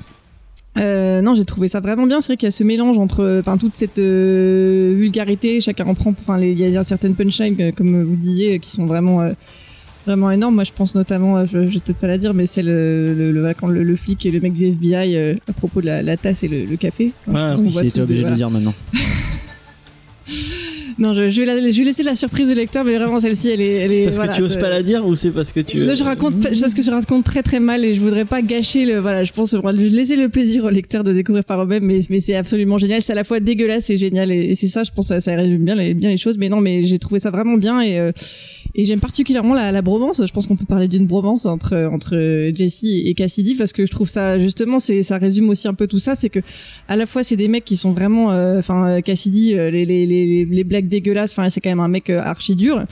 Et à côté de ça, et ben, et ben à l'intérieur, et ben ils ont ils ont des petits cœurs tout mous quoi. Et, euh, et moi j'aime bien et je trouve ça chouette. Et ce moment par exemple où, euh, ils se disputent et, on voit que enfin voilà c'est chacun chacun est, est quand même un côté très humain et très enfin c'est voilà c'est c'est je trouve ça intéressant ce côté de de, de, gens très violents et, très durs avec tout le monde mais aussi qui ont une sensibilité. Bah, je trouve qu'on en parlait tout à l'heure, je trouve le côté très anglais dans ses persos, c'est que le perso de Cassidy, il est très punk, en fait. Ouais, je bah, veux dire, tu penses aux Sex Pistols quand tu, tu le vois, quoi. C'est, c'est ça. Direct, j'entendais l'accent dans, tu vois, en lisant, j'avais l'accent euh, qui arrivait. Et c'est, c'est vrai que ça fonctionne super bien. Et euh, on a, on a des persos qui sont quand même en rébellion par rapport, je trouve, à la, à la société dans laquelle ils sont. Ils sont tout le temps euh, à critiquer, tout le temps, euh, voilà, à se rebeller. Je veux dire, on est, on est quand même très curieux de savoir pourquoi, euh, justement, Jesse est devenu euh, prêtre, enfin un preacher.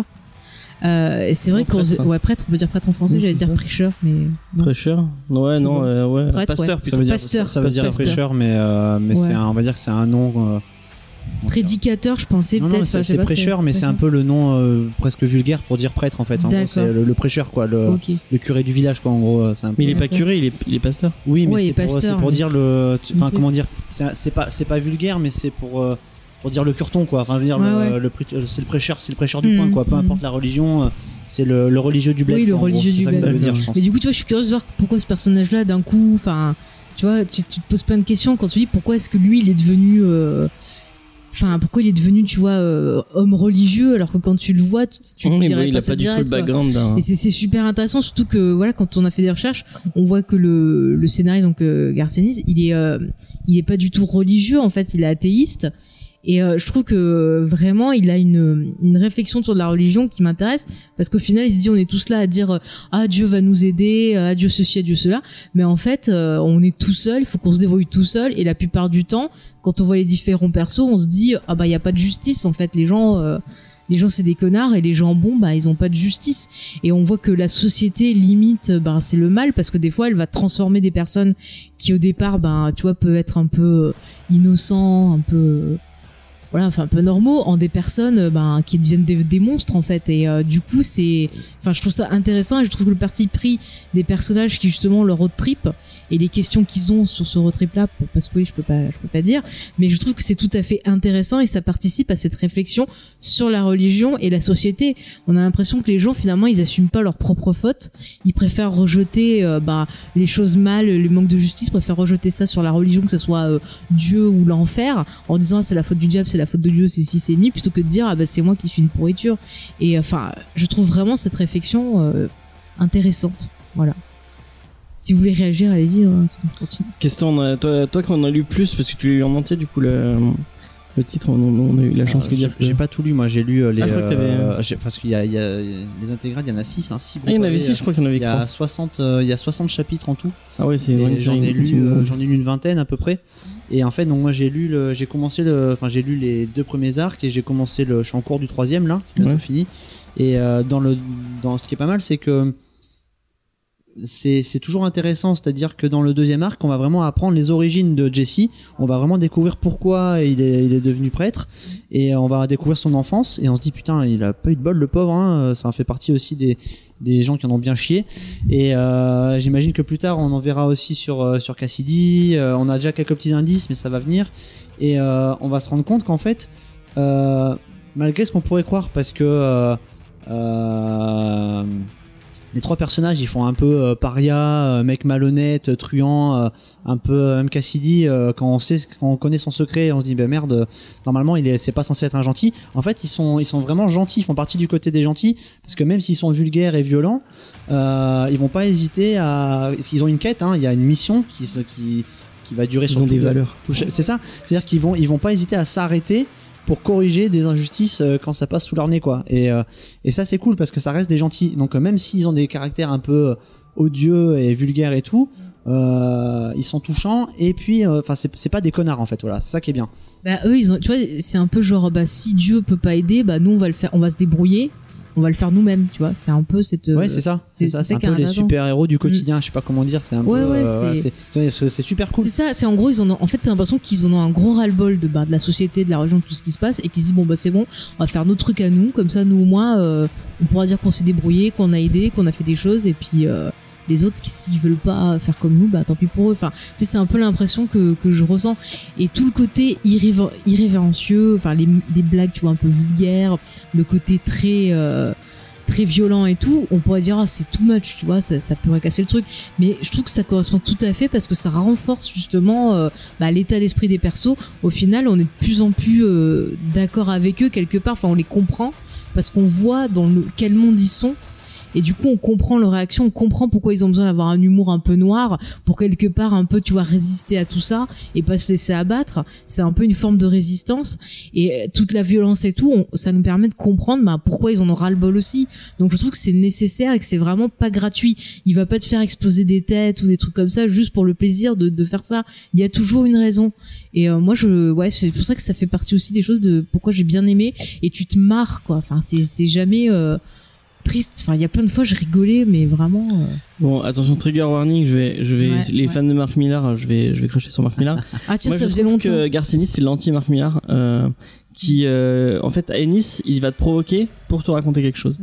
Bah, le il truc que tu m'as fait lire là, c'était Cross pas lui. de, Cross, de ouais. Ennis, ouais, aussi. C'était très intéressant aussi. Non, c'est pas. C'est pas lui. C'est Brubaker. Non, je crois que non, c'est Ennis, ouais. C'est Nice.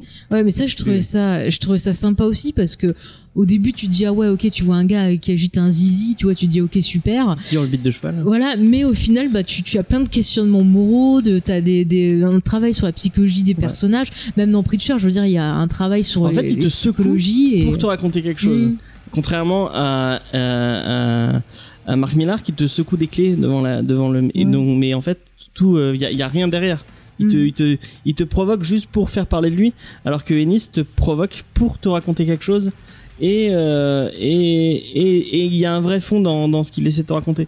C'est Parce que peut-être que c'est pas de la provoque pour lui, peut-être que c'est juste sa façon de Ouais, raconter sa Je façon pense que c'est exactement ça, parce qu'on voit dans les euh, dans le bouquin, il y a le fameux courrier des lecteurs, il Ouais. y a des textes écrits au début, D'ailleurs, il faut le lire absolument, Ah, c'est c'est- super drôle. c'est super drôle. ouais. Puis on le voit justement quand on, on lui fait des remarques sur le côté irrévérencieux, sur la violence et tout, limite lui ça le fait rire parce que bah il dit bah non, euh, C'est naturel. Ça me fait penser il y a un moment où je vais pas vous dire ce qu'il enfin Mm. il y a un lecteur qui lui dit ah oui euh, je qui, qui qui dit quelque chose en disant ah oui je parie que c'est ça et si c'est pas ça j'en mange mon, mon traitement de texte Ah oui. et le mec lui répond en disant ah euh, j'espère que t'as j'espère de t'as quoi t'as de quoi boire pour faire passer ton, ton traitement de texte mais il lui répond cash en Non, mais mode il y a plein de euh, ouais c'est vraiment euh, c'est vraiment très drôle Non, puis ça fait des petites pauses et tu te marres encore, donc du coup t'as envie de lire. Et puis pour revenir au, au dessin, c'est vrai que le dessin, je trouve qu'il est très brut et ça fonctionne parfaitement parce qu'on est dans un monde qui est brut, Ouais. qui est violent, qui est qui va vite, qui va, enfin il se passe plein de choses et je trouve que le dessin bah, rend rend bien justice à cet univers. C'est dommage parce que moi c'est ce qui me ben je, je pense j'en parlais avec euh, pour les, les les vieux vieux de Comics Discovery euh, vous devez Mhm. vous souvenir de Max qui était là au début on discutait pas mal avec euh, avec Max euh, parce que lui il quand il lit de la, il lit une BD ou il lit du comics il faut vraiment que le hum, le, le, dessin soit enfin si euh, il va lire une BD c'est pour le dessin si le dessin est mauvais il va dire bah au- autant lire un roman quoi Mais c'est débile, c'est comme si tu vas voir un film juste pour l'image. et on discutait qu'on te dit, et on quoi. discutait Enfin, euh, autour de Steve. Dillon et de Preacher parce qu'on savait Mhm. tous enfin on- tout le monde quand tu commences le comics on te dit forcément tu lis parce que c'est du vertigo donc c'est forcément génial et tout le monde va dire va lire Preacher parce que c'est trop bien et tout nanana. en plus il y a une série télé euh, de euh, par euh, qui est produite qui est par, produite euh, par, cette, euh, non, non. Seth Rogen Seth et Rogen, euh, ouais. elle est pas produite elle est écrite par Seth Rogen Je sais et, pas si euh, donne écrit pas envie, du et coup. Van Goldberg mais elle est vachement bien Bah écoute, moi j'étais assez. si on parle euh, de Provoque, justement, Seth Rogen, lui, il me fait pas rire. Bah hein. moi il me fait Ah, pas rire j'aime du bien, tout, mais la série, alors j'ai vu que le début de la saison 1, parce que j'avais dû mettre sur pause pour attendre un certain James qui finalement a regardé sans me dire. bah, Bref. tu vas râler parce que Mais The Boys de mal, série. c'est encore euh, Seth Rogen et Van Goldberg euh, Qui, qui adapte qui adaptent Ouais. Ah, bah, c'est pas grave, Mais lire, franchement, teste euh, la série Preacher, je trouve que ça. ça ouais, la série. Preacher, elle, est- c'est une préquelle à. à non, le Non, début non, est c'est- une préquelle, le, la première saison c'est une préquelle, et puis après ça avance. Bah non, puisqu'il a déjà, il a déjà le pouvoir et tout au début. Ouais, mais ça, il s'intéresse plus à euh, la vie de Tulip et, euh, et de Jesse et ce qu'ils euh, et ce qu'ils ont. Et, ce Mais non, parce que, enfin moi dans ce que j'ai vu, le début, c'est ça et ressemble. ça un change, peu, ils ont euh, fait. Ils, ça, ils suivent pas trop le comics. Bon, en ils tout cas, l'ambiance est plutôt. Ouais. est plutôt Et là, le Cassidy est génial. Le Cassidy ouais. est génial. euh. Mhm. Bon, ok, je vais peut-être regarder alors. J'aime bien Et Cassidy. c'est euh, et c'est euh, c'est Dominic West qui joue Jesse euh, Custer Ouais, il est Euh, pas mal. et euh, celle qui Dominic West, par exemple, il faisait le père de Tony Stark dans euh, Captain America. Tu as pu le voir. euh, Ouais, Ok. Il fait le, le roi dans Warcraft aussi. Il a joué aussi dans euh, Dracula Untold. Je crois qu'il Ouais. fait le méchant. C'est ça? Mais c'est un, un bon acteur, il est, il est assez bon. Il ressemble un peu à Carl Urban.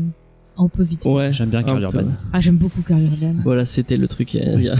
non, euh, Urban, que- c'est je sais plus ce que je disais, tu m'as coupé. On parlait du dessin à parlé de. Carl Urban. Ouais, et, et du coup, on, on discutait avec Max et Max disait ah non Ah, moi je peux pas sûr. parce que Steve Dillon euh, c'est- trop moche et et, et j'ai souvent dit euh, pareil en me disant ah non je peux pas euh, je voulais pas lire ce truc parce que j'aime tellement pas euh, le, le dessin fou, les, les cadrages. Je te jure, quand je parlais de et en, fait, lisant je, mais en lisant je me, suis, me, suis- me suis dit ah non en fait vraiment bah il est on sent qu'ils sont potes on sent qu'il y a un, un lien on sent que vraiment euh, en fait c'est c'est le dessinateur parfait pour cette histoire là et et euh, il y a et il y a ce que je disais tout à l'heure il y a des fulgurances vraiment il y a des moments où même dans les comment caractériser les visages et le et, euh, et c'est vraiment beau et c'est vraiment euh, donc, ouais. C'est vrai, maintenant que tu le dis, je retire ce que j'ai dit quand même. Parce que il y a certains personnages, quand tu les vois apparaître, ils ont vraiment une physionomie très particulière. Euh, notamment euh, le pote de Cassidy, euh, le, le journaliste, on ne dira pas plus.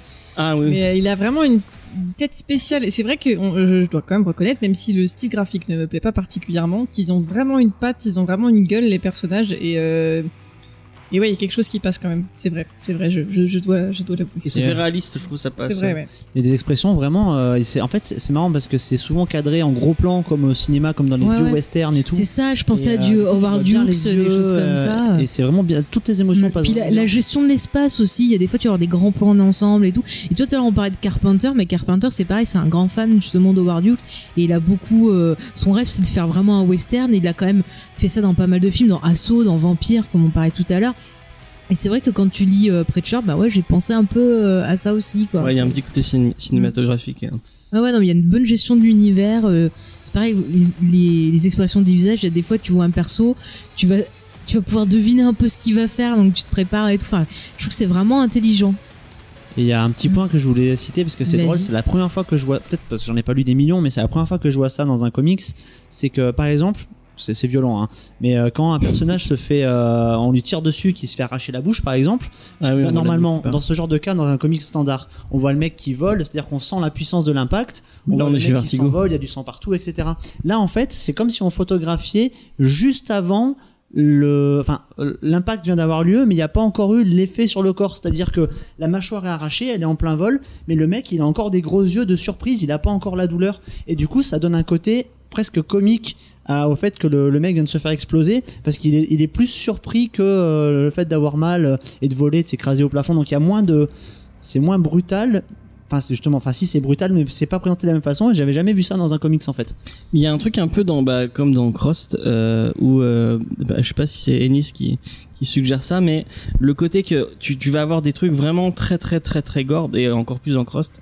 Mais en fait, c'est souvent dans la suggestion et dans le, en fait, tu, tu vois les trucs gore, mais c'est toi qui, tu sais plus gore la façon dont toi tu te l'imagines en fait. Je pense à euh, un, un des trucs euh, que quand je parlais de Crost, euh, je- euh, c'est un- c'est une des premières scènes, donc c'est un- je vous l'ai déjà dit. C'est euh, une des Je premières bouche les oreilles alors.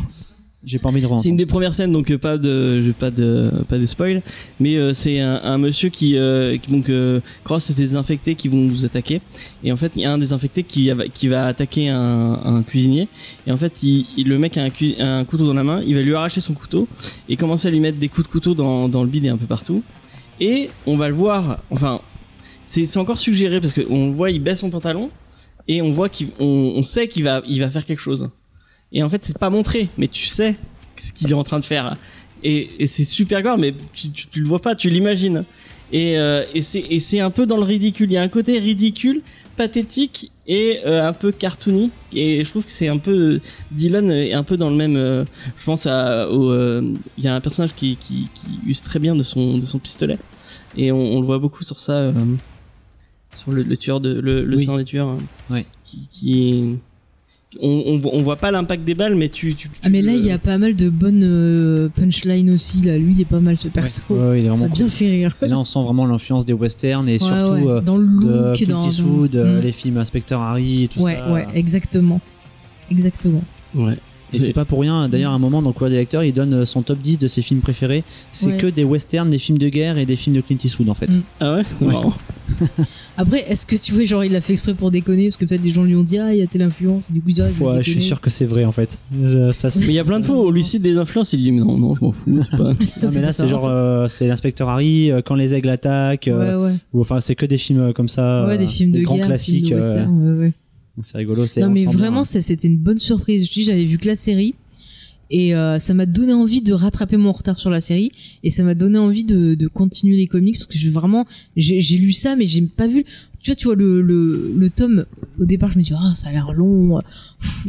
Puis en fait, quand sais fermé, maintenant qu'il y a 7 je tomes. fais, mais déjà Je veux dire, James était parti et tout, il était même pas rentré, que j'avais déjà fini, je l'ai dévoré, mais vraiment. ça j'étais c'est super. fond, Mais toi aussi, tu l'as, t'en as lu beaucoup finalement. Bah oui, finalement, Oh. c'est ça justement, c'est rigolo parce que d'habitude, quand je vois qu'il y a beaucoup, beaucoup de tomes, je suis là genre ah, ça va être long et tout. Et là, en fait, euh, mais le mec déjà rien que les, sept premiers chapitres, il fait qu'effleurer toutes les possibilités. euh, Enfin, il, donne euh, ces, ces personnages, ils ont tellement de profondeur et de, background. Enfin, c'est hyper intéressant.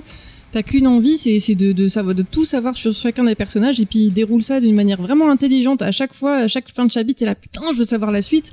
Et, euh, euh, tu, vois tout le potentiel et là pour moi c'est un plaisir j'ai qu'une hâte c'est de, c'est de lire la suite et ça m'arrive pas pas toujours hein.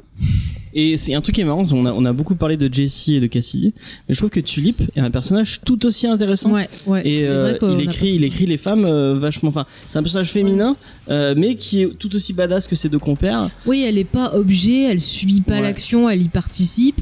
Euh, on sent bah voilà qu'elle a un passif quand même un peu. Ouais, elle a un vrai mais- impact sur l'histoire. Et, et elle- dans, dans la série, justement, je trouve que l'actrice qu'ils avaient pris est plutôt pas elle, mal. elle est alors cool. que bon, elle, elle est, elle est afro-américaine, je pense l'actrice c'est ça, ou métisse, Elle est pas indienne. ou je sais pas, ou indienne, je sais plus. En tout cas, je, enfin, en tout cas, elle est différente parce que dans le bouquin, elle est blonde et blanche, et dans la série, bon bah, elle est pas blonde et blanche.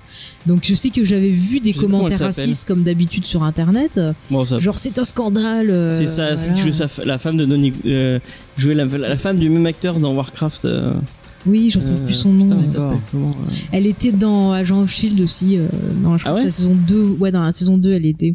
Elle joue pas une méchante euh, Si, si, Ouais, ouais, si. je vois qui tu parles. Euh, purée, je retrouve plus son nom. Mais elle joue très très bien cette fille. euh, Ouais, elle, est- elle est, elle est cool, ouais. Attends, Même si elle était dans Agent of Shield, qui est pas une série géniale. Ah, Est-ce qu'on va retrouver le nom? Et en attendant, En fait, parce oui, que t'as euh, aimé Tulip parce que tu. Oui, non. En fait, c'est ça. Ce qui est drôle avec Tulip, c'est que euh, on sent donc que euh, l'auteur, il veut pas faire un personnage féminin potiche. Mais ce qui est rigolo, c'est que les deux personnages principaux, ils en sont pas conscients que c'est pas une potiche en fait au début. Enfin, c'est Ouais. genre, ils sont là, ils veulent la protéger, machin, et en fait, elle, elle Ah, c'est ça, Ruth, euh, Ruth Nega. Ouais, ouais. Et tu sais, euh, ça tu l'avais, Ruth Nega, et on l'avait vu, dans- ah non, tu l'as pas vu avec moi. Tu sais, le film, le mec qui avait fait Midnight Special, il avait fait un film après, où il y avait le gars qui faisait l'oncle, l'oncle Owen dans Star Wars, euh, dans la Ouais. prélogie, et qui jouait avec Le elle, et qui faisait un couple, justement, euh, donc un couple, Tu veux qu'on fasse une coupure On peut mettre pause. Hein. Non, non, c'est bon. non, il faisait un couple, justement, bah, un gars blanc qui était avec une euh, afro-américaine, tu sais, à l'époque où ils avaient pas le droit de se marier et tout. Tu Ah, ce oui. film? Oui. Je sais pas si tu vu avec moi, finalement. Non, je l'ai pas vu, mais ça avait l'air cool. Hmm. Mais c'était pas Bah, mal. D'ailleurs, si vous avez très pas bien, vu ce Midnight film. Special, revoyez Midnight voyez Special, j'adore. Génial. J'aime pas du tout. T'aimes pas Bah, c'était c'était ton avis, c'est normal. Non, non, j'aime vraiment Ah pas. ouais. Je- Bah, c'est assez spécial comme dit le titre, hein. soit on C'est- accroche, soit on accroche C'est pas Euh, Egerton, Aaron Egerton dans- Euh, ouais, c'est ça, l'acteur, c'est ça. Attends, parce qu'il y en a deux, non, c'est. euh, C'est Ger- c'est- Non, mais on il y en a parle. deux, Egerton, c'est le plus Ah. vieux des deux. Bah, c'est celui qui faisait d'ailleurs. l'oncle Owen dans euh, Oui, et, l'épisode euh, 2. je suis dé- enfin, je, j'ai vraiment, Et j'ai- détesté ce film. Et c'est très particulier, Ouais, hein, c'est très particulier, je Et pense. tu l'as hein. vu, celui dont un il Midnight parle, là spécial. Avec. euh, Il y a Adam Driver Zod. dedans. On n'a pas les mêmes références. en fait, c'est un gars, il, il récupère son fils qui était dans une secte. Il a des lunettes. Ouais, ouais, ouais, ouais. J'avoue, je me suis vraiment fait chier en fait. Je, pense que Ah. c'est un problème de Ah ouais, réalisation c'est marrant. euh, peut-être euh, ou de. Ah, moi, de j'avais trouvé la la, la géniale, moi. Il y a un euh, problème de rythme parce que vraiment, je. Pourtant, je suis pas un public difficile, hein. Mais Ouais. celui-là, il m'a vraiment. C'est pas le mec qui a fait Take moi- Shelter Qui a fait quoi? Oui, c'est ça. Shelter, ouais. Ça. Il était pas mal celui-là. T'as fait quoi? Take Shelter. Euh, Avec euh, Shannon dedans, le gars. Ouais, Yann Mac euh, Shannon. non. euh, Shannon, c'est euh, le nom de famille. McShane. Non, non, merde. le- c'est Shannon, le nom de famille. C'est pas Mike Shannon ou Michael Putain, Shannon merde. Michael Shannon. Michael Shannon, oui, c'est Voilà. vrai. C'est son acteur un peu fétiche. Et euh, du coup, je retrouve plus le nom du film avec Ruth Nega. Mais en tout cas, il était très bien ce film. Voilà. Ouais. C'était sur le racisme.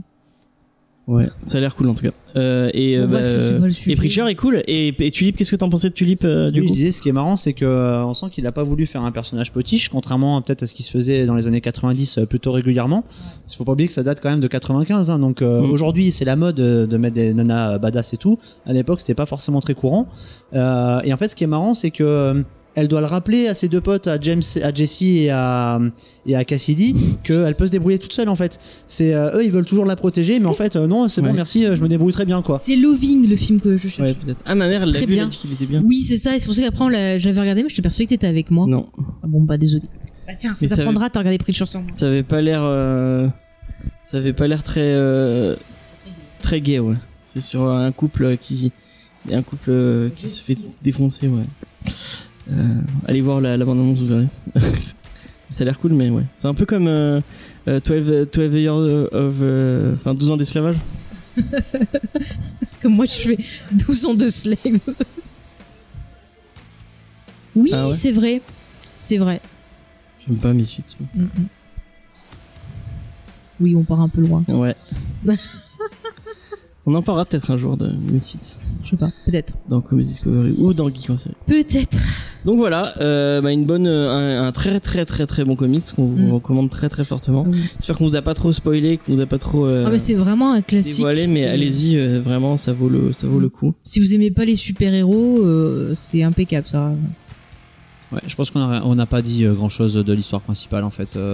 et Bah, surtout, ce qu'il faut trop, dire, c'est que ce qui est sympa, c'est que on prend les personnages un peu en cours de route, mais qu'on on va, il y aura des flashbacks qui vont expliquer en fait. Euh, plus on avance, plus ils vont vraiment euh, donner. euh, de la- Enfin, ça va rajouter de la profondeur au personnage. Enfin, déjà, on sentait qu'il y avait du potentiel, mais euh, plus on lit, plus on découvre ce qu'il y a derrière. Et Oui, j'ai l'impression qu'il est pas avare. C'est-à-dire qu'il y a certains, des fois, et on t'en donne un petit peu, mais toujours on te laisse sur ta faim et t'as pas les réponses à tes questions et c'est frustrant. Et là, en fait, c'est bien parce que t'as plein de questions, mais au final, enfin, pour l'instant, les, Ouais, les sept chapitres que j'ai que j'ai lus, t'as les réponses. Enfin, c'est c'est bien, c'est satisfaisant, mais pourtant, il entretient le mystère, donc c'est vraiment bien équilibré. Et le Euh, deuxième arc, ça va être la jeunesse de, de Jesse du coup, et c'est, on va comprendre en fait tout ça. On va comprendre euh, toutes les questions qu'on se posait dans le premier arc. euh, on le voit dans le deuxième. ouais, tout est ré- il Et tu l'as lu le deuxième arc tu en entier le, le Mais non, il dit que c'est dans le deuxième bouquin, il y a pas Non, tout dans, dans le premier. Il- Mais il y a Dans pas le tout premier, il y a dans une le grosse premier. partie quand même. Oui, mais Ouais, il y a pas tout. partie. Ouais, moi, je veux la suite de ce qu'il y a là, quoi. C'est pour ça que je pensais que tu me disais qu'il y avait la suite dans le deuxième, moi. Euh, dans le deuxième bouquin, je me rappelle plus parce que j'ai comme j'ai Ah. lu euh, beaucoup d'une traite. Mais j'ai- moi, je suis, au- je suis dans, l'arc- dans le troisième arc, mais euh, je pense que oui, ça se clôture vraiment dans le dans le Dans deuxième bouquin. ouais, ouais. Ouais, c'est ça. Parce que là, tu commences à avoir des éléments, mais plus on t'en donne, plus t'as envie d'en avoir.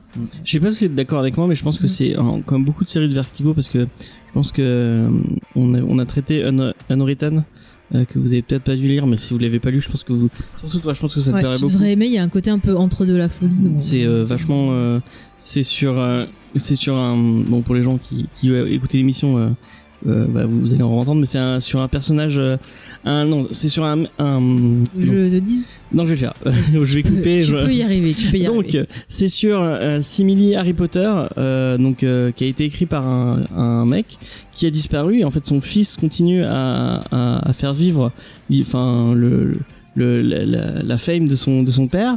Mais on se rend compte en lisant un peu le, le comics qu'en fait euh, il y a plein de trucs qui sont bizarres euh, par rapport à, à son père et enfin à ce, à ce personnage. Et notamment au fait que bah il pour comment ça se fait il a pas de il a pas de numéro de sécurité sociale il y a plein de, de détails euh, du personnage dans les livres qui qui rappellent le personnage dans le Dans la, dans la vraie vie et en fait tu, tu comprends au final que c'est un personnage de fiction qui a été repris et c'est et c'est tout autour du euh, enfin c'est tout un, un, un, un comics qui veut te parler des classiques de littérature et avec plein de détails des classiques de la littérature euh, ouais. C'est ça qui m'avait C'est plu d'ailleurs. ouais. C'est Mike Carey je sais plus Mm, qui C'est tout un travail sur la fiction. c'est le Vertigo enfin, aussi. Sur le fantastique. Sur et euh, donc euh, je pense que c'est un truc qui était vraiment cool Mm. à lire d'une traite comme ça dans, en, en, en gros en gros TPB plutôt qu'en single euh, tous les. Mm, tous, tous les mois. Et je pense que beaucoup de séries de Vertigo sont un peu comme ça, où vraiment ça prend toute son essence en TPB, en, en le lisant d'une traite. Bon, là c'est un des- peu long des à lire. traite, C'est vrai que moi aussi, je suis finalement pas très fan des, des, des comics de super-héros, à part bon, bah, X-Men que, que Ouais. j'aimais bien. Mais là, c'est vrai que je me suis éclaté à lire cette histoire et euh, franchement, euh, tu peux le relire avec plaisir. Tu vas peut-être découvrir de nouvelles choses en lisant. C'est vraiment, je pense, que c'est vraiment un gros, gros titre à, à conseiller. Si vous voulez vous faire un cadeau, si vous devez faire un cadeau à quelqu'un, si la personne, bien sûr, euh, aime bien la violence, parce que voilà, quand même, ça passe. Ok, et ben on va euh, on va on va vous quitter sur sur ça. Euh, D'abord, il va falloir que je refasse tout mon truc pour euh, faire les. Est-ce que c'est des ciseaux à me prêter pour euh, que je fasse les petits. euh, euh, mais bah, pendant que euh, Noémie cherche les ciseaux, vous êtes dans le dans le coulisses du coulisses du coulisses. Euh, Est-ce que tu as une, une recommandation euh, de Une recommandation de. de d'un truc euh, autour de la ouais voilà qui qui qui, qui serait chez Easter Egg puisque rappelons-le Oui. Si tu veux parler un peu de la boutique de Eh ben, Easter Egg, on est une, euh, une boutique euh, pop culture euh, à Montpellier, euh, donc une grosse partie librairie et puis objets à collectionner, figurines, etc. Euh, on est beaucoup sur tout ce qui est euh, donc on n'est pas manga, bande dessinée euh, principalement, mais on est surtout sur les livres, on va dire science-fiction, fantasy, euh, des livres sur le cinéma, sur le jeu vidéo et euh, Sur les et sur les séries aussi, oui, euh, sur les arts graphiques en général, les dessins animés et tout. Et, euh, et donc une recommandation, là oui, il y a un livre qui est sorti la semaine dernière et qu'on est trop content d'avoir. Oui. C'est euh, Berserk à l'encre des ténèbres. Voilà. Aux éditions Third. Et donc euh, c'est un bouquin écrit par euh, Quentin Boiton qui est connu comme euh, Alt 236 sur YouTube. Donc c'est un YouTuber assez, euh, assez populaire hein, qui fait des vous grosses avez déjà entendu parler de lui puisqu'on a passé une de ses musiques il a sorti un album il y a pas très longtemps D'accord. et on a passé un de ses morceaux dans la dans l'émission Euh, parce que c'est très très cool et que tout ce qu'il fait est très très cool Et exactement. Et du coup là en fait il a passé, euh, en fait une énorme analyse de toute l'œuvre euh, donc de Berserk et il a sorti un livre chez Third qui sont spécialisés dans les bouquins. Vraiment, c'est des analyses, c'est pas du tout des artbooks, il n'y a pas d'illustration dans les bouquins, c'est que du texte, mais c'est toujours bien écrit et vraiment ça, ça explique tout sur euh, comment une œuvre a été conçue, euh, qui est l'auteur, pourquoi il a choisi tel thème, euh, les symboliques, etc. Et là, le, le- cet auteur-là, il a, enfin, donc du coup, Al 236 a fait vraiment un gros, gros, gros travail de recherche et tout ça est publié donc dans, dans le livre Berserk à l'encre des ténèbres, qui est sorti la semaine dernière et du coup qu'on a en boutique. Voilà. Donc voilà, Que vous conseillez. on conseille carrément, oui. Voilà. ok Tu vas le lire Tu l'as. Alors j'ai pas encore eu le temps, euh, mais oui bien sûr parce que je suis un gros fan de Berserk et euh, que euh, et que du coup je- j'en veux toujours plus. D'ailleurs ils ont aussi sorti euh, il y a pas longtemps un- une nouvelle en fait, Euh, donc ça chez chez Glénat. Alors du coup c'est un c'est un petit un petit texte qui doit faire 150 pages je crois. C'est euh, ça s'appelle j'ai perdu le nom. C'est sur euh, C'est écrit par Moria, euh, l'auteur de Kentaro euh, Muria, je crois. c'est. Pas lui qui a écrit. Ah, c'est pas lui qui a écrit. c'est pas lui qui l'a écrit. mais c'est avec son, son soutien, j'ai perdu le nom. Mais en gros, ça raconte l'histoire de Grunbeld. C'est-à-dire que c'est un personnage secondaire qu'on voit très peu dans le, dans le manga. mais qui a un côté assez intéressant. Et en fait, on va juste nous raconter toute sa jeunesse. Et euh, clairement, ça n'a aucun lien avec l'histoire principale, mais on en, mais on en apprend un peu plus dans le du monde euh, dans lequel ils vivent, etc. C'est toujours rigolo d'avoir. euh, ah, le chevalier du dragon des flammes, très bien. Et donc c'est toujours sympa d'avoir un comment dire un autre un autre une autre histoire racontée dans le même univers. Donc c'est voilà, c'est L'auteur, c'est Makoto Fukami, donc et c'est chez Glénat. Voilà. Et il y a quelques illustrations euh, de, de l'auteur de Berserk aussi à l'intérieur. Ok, bah, merci beaucoup. Euh, Est-ce qu'on fait une pause Est-ce que tu peux meubler pendant 30 secondes Oui, bah, euh, moi, je vais conseiller. euh, bah, il se trouve que je cherchais lire en vacances et je suis allée dans une boutique qui s'appelle Easter Egg. Et euh, je dis, ah, j'aime bien les monstres. Et là, euh, monsieur Charlie m'a dit, mais regarde, c'est parfait pour toi. Il m'a sorti un roman écrit par Guillermo del Toro, fantastique, qui Et s'appelle. Chuck Hogan aussi. Oui, et Chuck Ouais, mais bon, moi, tu vois, je vois que Guillermo. euh, mais voilà, qui s'appelle La Lignée et qui est en fait, euh, qui a été adapté en série télé sous le nom de The Strain, si je pense ça bien, ou The Strain, hein, si vous voulez en français mal prononcé. Et en gros, ce bouquin, ça raconte une, euh, on va dire, une invasion vampiresque. euh, qui commence à New York et euh, j'ai beaucoup aimé le premier tome. Je suis en train de lire le deuxième donc c'est en trois tomes. Et euh, vraiment c'est génial. L'ambiance elle est super travaillée. Les personnages sont intéressants. On a divers portraits de voilà divers personnages. On a un vieux professeur on a des scientifiques euh, on a un dératiseur. Enfin on a vraiment euh, des profils différents. Et ce que j'ai beaucoup aimé c'est que vraiment le bouquin pour moi parle un peu ben du de l'après 11 septembre de l'impact que ça a eu sur les gens le fait que ben voilà ils sont ils sont rendus compte qu'ils se croyaient ben en sécurité tout puissant voilà tranquille et qu'en fait non que voilà on pouvait envahir leur quotidien on pouvait ben changer le monde euh, avec bon bah voilà des massacres et tout ce qui se passait le 11 septembre. Enfin j'ai trouvé que c'était plutôt bien écrit. Et j'ai vraiment euh, j'ai vraiment adoré que ce soit en termes d'horreur en termes de de thématique. Et vraiment je vous le conseille. Je l'ai euh, dévoré le premier tome. Et je pense que je vais faire pareil avec les deux autres. Parce que quand je suis rentrée direct je suis allée les acheter. Fallait absolument que j'ai la suite. Quand je m'attache à un truc euh, mais vraiment voilà. Et du coup ça m'a donné envie de revoir euh, la série télé. Parce que j'avais vu les deux premières saisons puis je m'étais arrêtée je sais plus pourquoi. Donc du coup je pense que je vais peut-être me refaire la série télé après Ouais, c'est vraiment sympa parce que c'est un peu comme. euh, ça ressemble un peu à Blade 2, je trouve, euh, Ouais. par certains côtés. Il y a bah, les côté, vampires euh, exactement si tu regardes il y avait un peu une maladie ce- en fait. Mm, C'est-à-dire qu'il y a vraiment le côté scientifique, réaliste, euh, avec euh, donc le personnage principal, il travaille, je crois, au CDC. c'est ça Et euh, donc du coup, c'est l'analyse des, ma- des maladies, etc. ouais Et, comment ça fonctionne comment ça ça comme, une, comme une, une infection, comme une invasion de zombies quasiment quoi. mm. Et c'est vraiment, c'est vraiment bien ça, foutu. ça renouvelle le, le genre un peu vampiresque, je trouve. Déjà, comment sont les vampires, comment ils attaquent, justement le côté maladie, euh, ça change vraiment du vampire classique. Et tu compares à Blade 2, c'est tout à fait ça. Déjà, quand tu vois Blade 2, les vampires dans Blade 2, c'est déjà une première ébauche des vampires de, ces bouquins-là. Donc vraiment, c'est enfin, c'est cool. je Il trouve. était pas dans le coup Guillermo del Toro pour Blade 2 Si, c'est lui pas- qui l'a C'est lui qui a réalisé. réalisé, d'accord. Ouais, ouais. c'est lui qui a réalisé, je crois qu'il a participé à l'écriture aussi. Donc Ouais. euh, après c'est quelqu'un tu vois qui adore les monstres, qui maîtrise tout ce qui est effet pratique, enfin le maquillage et choses comme ça, donc il s'implique beaucoup dans les créations de, de créatures et ça ça se ressent. Puis quand il te dépeint euh, dans le bouquin bah, les créatures en elles-mêmes, il y a plein de moments où quand même t'es, euh, moi je sais que là où j'étais, tu vois, il y avait plein d'insectes et à un moment t'as en fait des espèces de vers qui peuvent rentrer en toi pour te transformer et tout, mais je, je devenais parano quoi. Dès qu'il y a des insectes, je, je me frappais comme une folle. Parce que t'es pas parano des insectes dès le Mais j'aime pas les insectes déjà. Mais alors là, j'étais pire, vraiment, quoi. J'étais dans l'ambiance. Moi, j'étais, euh, je je travaillais à Paris à ce moment-là. Quand je disais ça, je disais ça dans le métro euh, le matin pendant les trois quarts d'heure de métro. euh, Ouais. Et il y a une scène horrible d'une attaque d'une rame de métro avec l'électricité qui se coupe. Oh, et j'ai et vraiment flippé. Enfin, comme j'étais dans le métro, vraiment, mais j'étais, je l'ai vécu le truc. C'était horrible. C'est, c'est super bien écrit. C'est vraiment, vraiment bien C'est écrit. clair, je me rappelle une scène, justement, ils sont dans des tunnels, à des endroits où ils sont en train de creuser pour faire le fameux. Là où il y avait le World Center, ils ont fait, euh, je sais plus ce qu'ils ont fait là, enfin un, mémorial. enfin, Bref, ils sont en train de creuser sur ça, et on a des persos qui vont dessous, et on entend le bruit, ils sont dans le noir, on entend les trucs qui se rapprochent, et on est dedans, mais vraiment on a l'impression de, de, de, tu sais, d'étouffer en fait, quoi. T'as, t'as envie d'aller respirer après cette scène parce que c'est vraiment. euh, Non, mais j'aime beaucoup l'écriture. Mais il est fort ce petit Guillermo. Ok, bon, j'ai bon, fini, mes, j'ai fini mes travaux pratiques.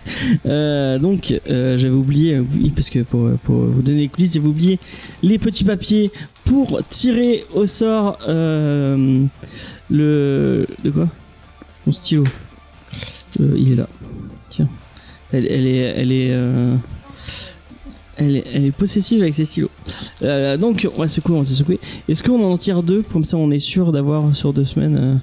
Euh, Ouais, mais on- on- du coup, on va pas tirer à chaque fois, c'est pas un peu. Ouais, je sais pas. Je sais pas, je. je... Donc on en tire un t'en tire un et si ça te plaît pas, tu coupes et on fait un retirage encore. C'est pas grave. Ouais, on va faire ça, ouais. Oh, Qui c'est non, qui c'est pas veut- vrai, on triche pas du tout, non. Qui c'est qui. euh, Qui qui... nous on a dû faire en live, il était pas content de ce qu'on a eu pour Geek en série. Oui, non, mais parce qu'elle tire. Enfin, je déteste. euh, J'aime pas trop les, les zookers. Je sais pas si tu vois qui c'est. Enfin, si Les As, vois- enfin. Les As, ouais. euh, Bah, c'est les zookers, c'est les zookers. Oui, oui, c'est les frères Zucker et Abraham. Tu sais, ce qu'on fait. euh, y a-t-il un parodies, y a-t-il un flic, pilote dans euh, l'avion Ah oui, oui, oui. qui ont fait Police Squad et du Ah, coup, vu qu'on parle d'adaptation de série, ben, on a Elle avait tiré. mis, elle avait Mr Bean dans le lot en plus. et ben c'est, il y avait une Franchement, le adaptation, film, c'est une le film adaptation de Mr Bean, c'est série. une merde. C'est une adaptation de série, mais il faut en parler en termes d'adaptation. Donc bon, Mais au lieu, au lieu de, de sélectionner ces trucs et mais j'ai aimait tous sélectionné. les deux, c'est- elle a mis des trucs. Eh ben non, parce que c'est le jeu. C'est le jeu. Et donc on Ouais. est tombé sur Chips Allez. et sur y a-t-il un, Alors, un flic Noémie, euh, passe ton micro à Noémie, c'est euh, c'est elle qui va. Puisqu'elle elle, se, elle Je demandait. vais m'appliquer. T'as intérêt à, choisir Oh un, là là, un bon La après, il, il nous a dit qu'il aimait tout Vertigo, donc ça peut pas ne pas. Ouais, j'aime tout, j'aime tout Vertigo. Effectivement. Hmm, Attention, musique de suspense. Après, j'ai écrit très mal, donc ça se trouve, euh, tu vas pas réussir à me relire. Euh, y The Last Man. Ok, moi c'est cool, je suis content. Je suis satisfait. Ah, la foule est satisfaite. Euh, bah, Brian Kevogan. Euh, euh, je pense que vous, vous allez kiffer. Vous allez kiffer. euh, C'est pas un bouquin à la base, ça? Non. Non, c'était C'est- un comics. C'est un comics qui va bientôt arriver, je crois, en, en, euh, en série télé. Non Oh, jamais je tire moi. Bah tu peux en tirer un, on va pas Eh le ben, faire. je, les tirerai tous dans Geek en série voilà. Non Non, mais c'est. Donc euh, bah, la semaine prochaine on parle de Y de la semaine. Est-ce que Ouais. vous serez là la semaine prochaine On Euh, espère. Ah non. Euh, moi, je pense Ah. qu'on sera plutôt en train de travailler sur Ah notre fabuleux projet de deuxième salle si on veut pouvoir l'ouvrir en septembre comme on le promet à tout le monde. C'est vrai, c'est vrai. Donc, Donc euh, bah je, je point sais de, Y de la semaine. C'est dommage pour pas, vous. Je sais On pas, le suspense reste entier. Oui, Pour le jour effectivement. d'enregistrement. C'est une histoire de, de monde où bah, tous les tous les les hommes sont morts sauf un. Et euh, voilà. Tant mieux, c'est un monde qui doit être bien, ça. Que des femmes, c'est bon. Et donc voilà. Il y a un super épisode de. De Sliders. euh, non, plus ah. vieux encore. Ah. De Au-delà du réel. oui Voilà. Si je me rappelle. Qui est donc. euh, et genre, je serais curieux de savoir qui a été en premier. Est-ce que c'est le comics ou est-ce que c'est. Non, c'est euh, Au-delà du réel. C'est au-delà du réel. Le Au-delà du réel comics, qui était il en est plus premier. récent. ouais. D'accord, parce que vraiment, il était génial sur ce Mais sujet-là. que sinon, la, la- la base, c'est pas le roman que t'avais lu là avec le, mec, là, c'est le dernier sur Terre dans un labyrinthe là. euh, Enfin, pardon, je digresse. Hein, mais Non, euh, c'est pas grave, ça. c'est pas grave. voilà.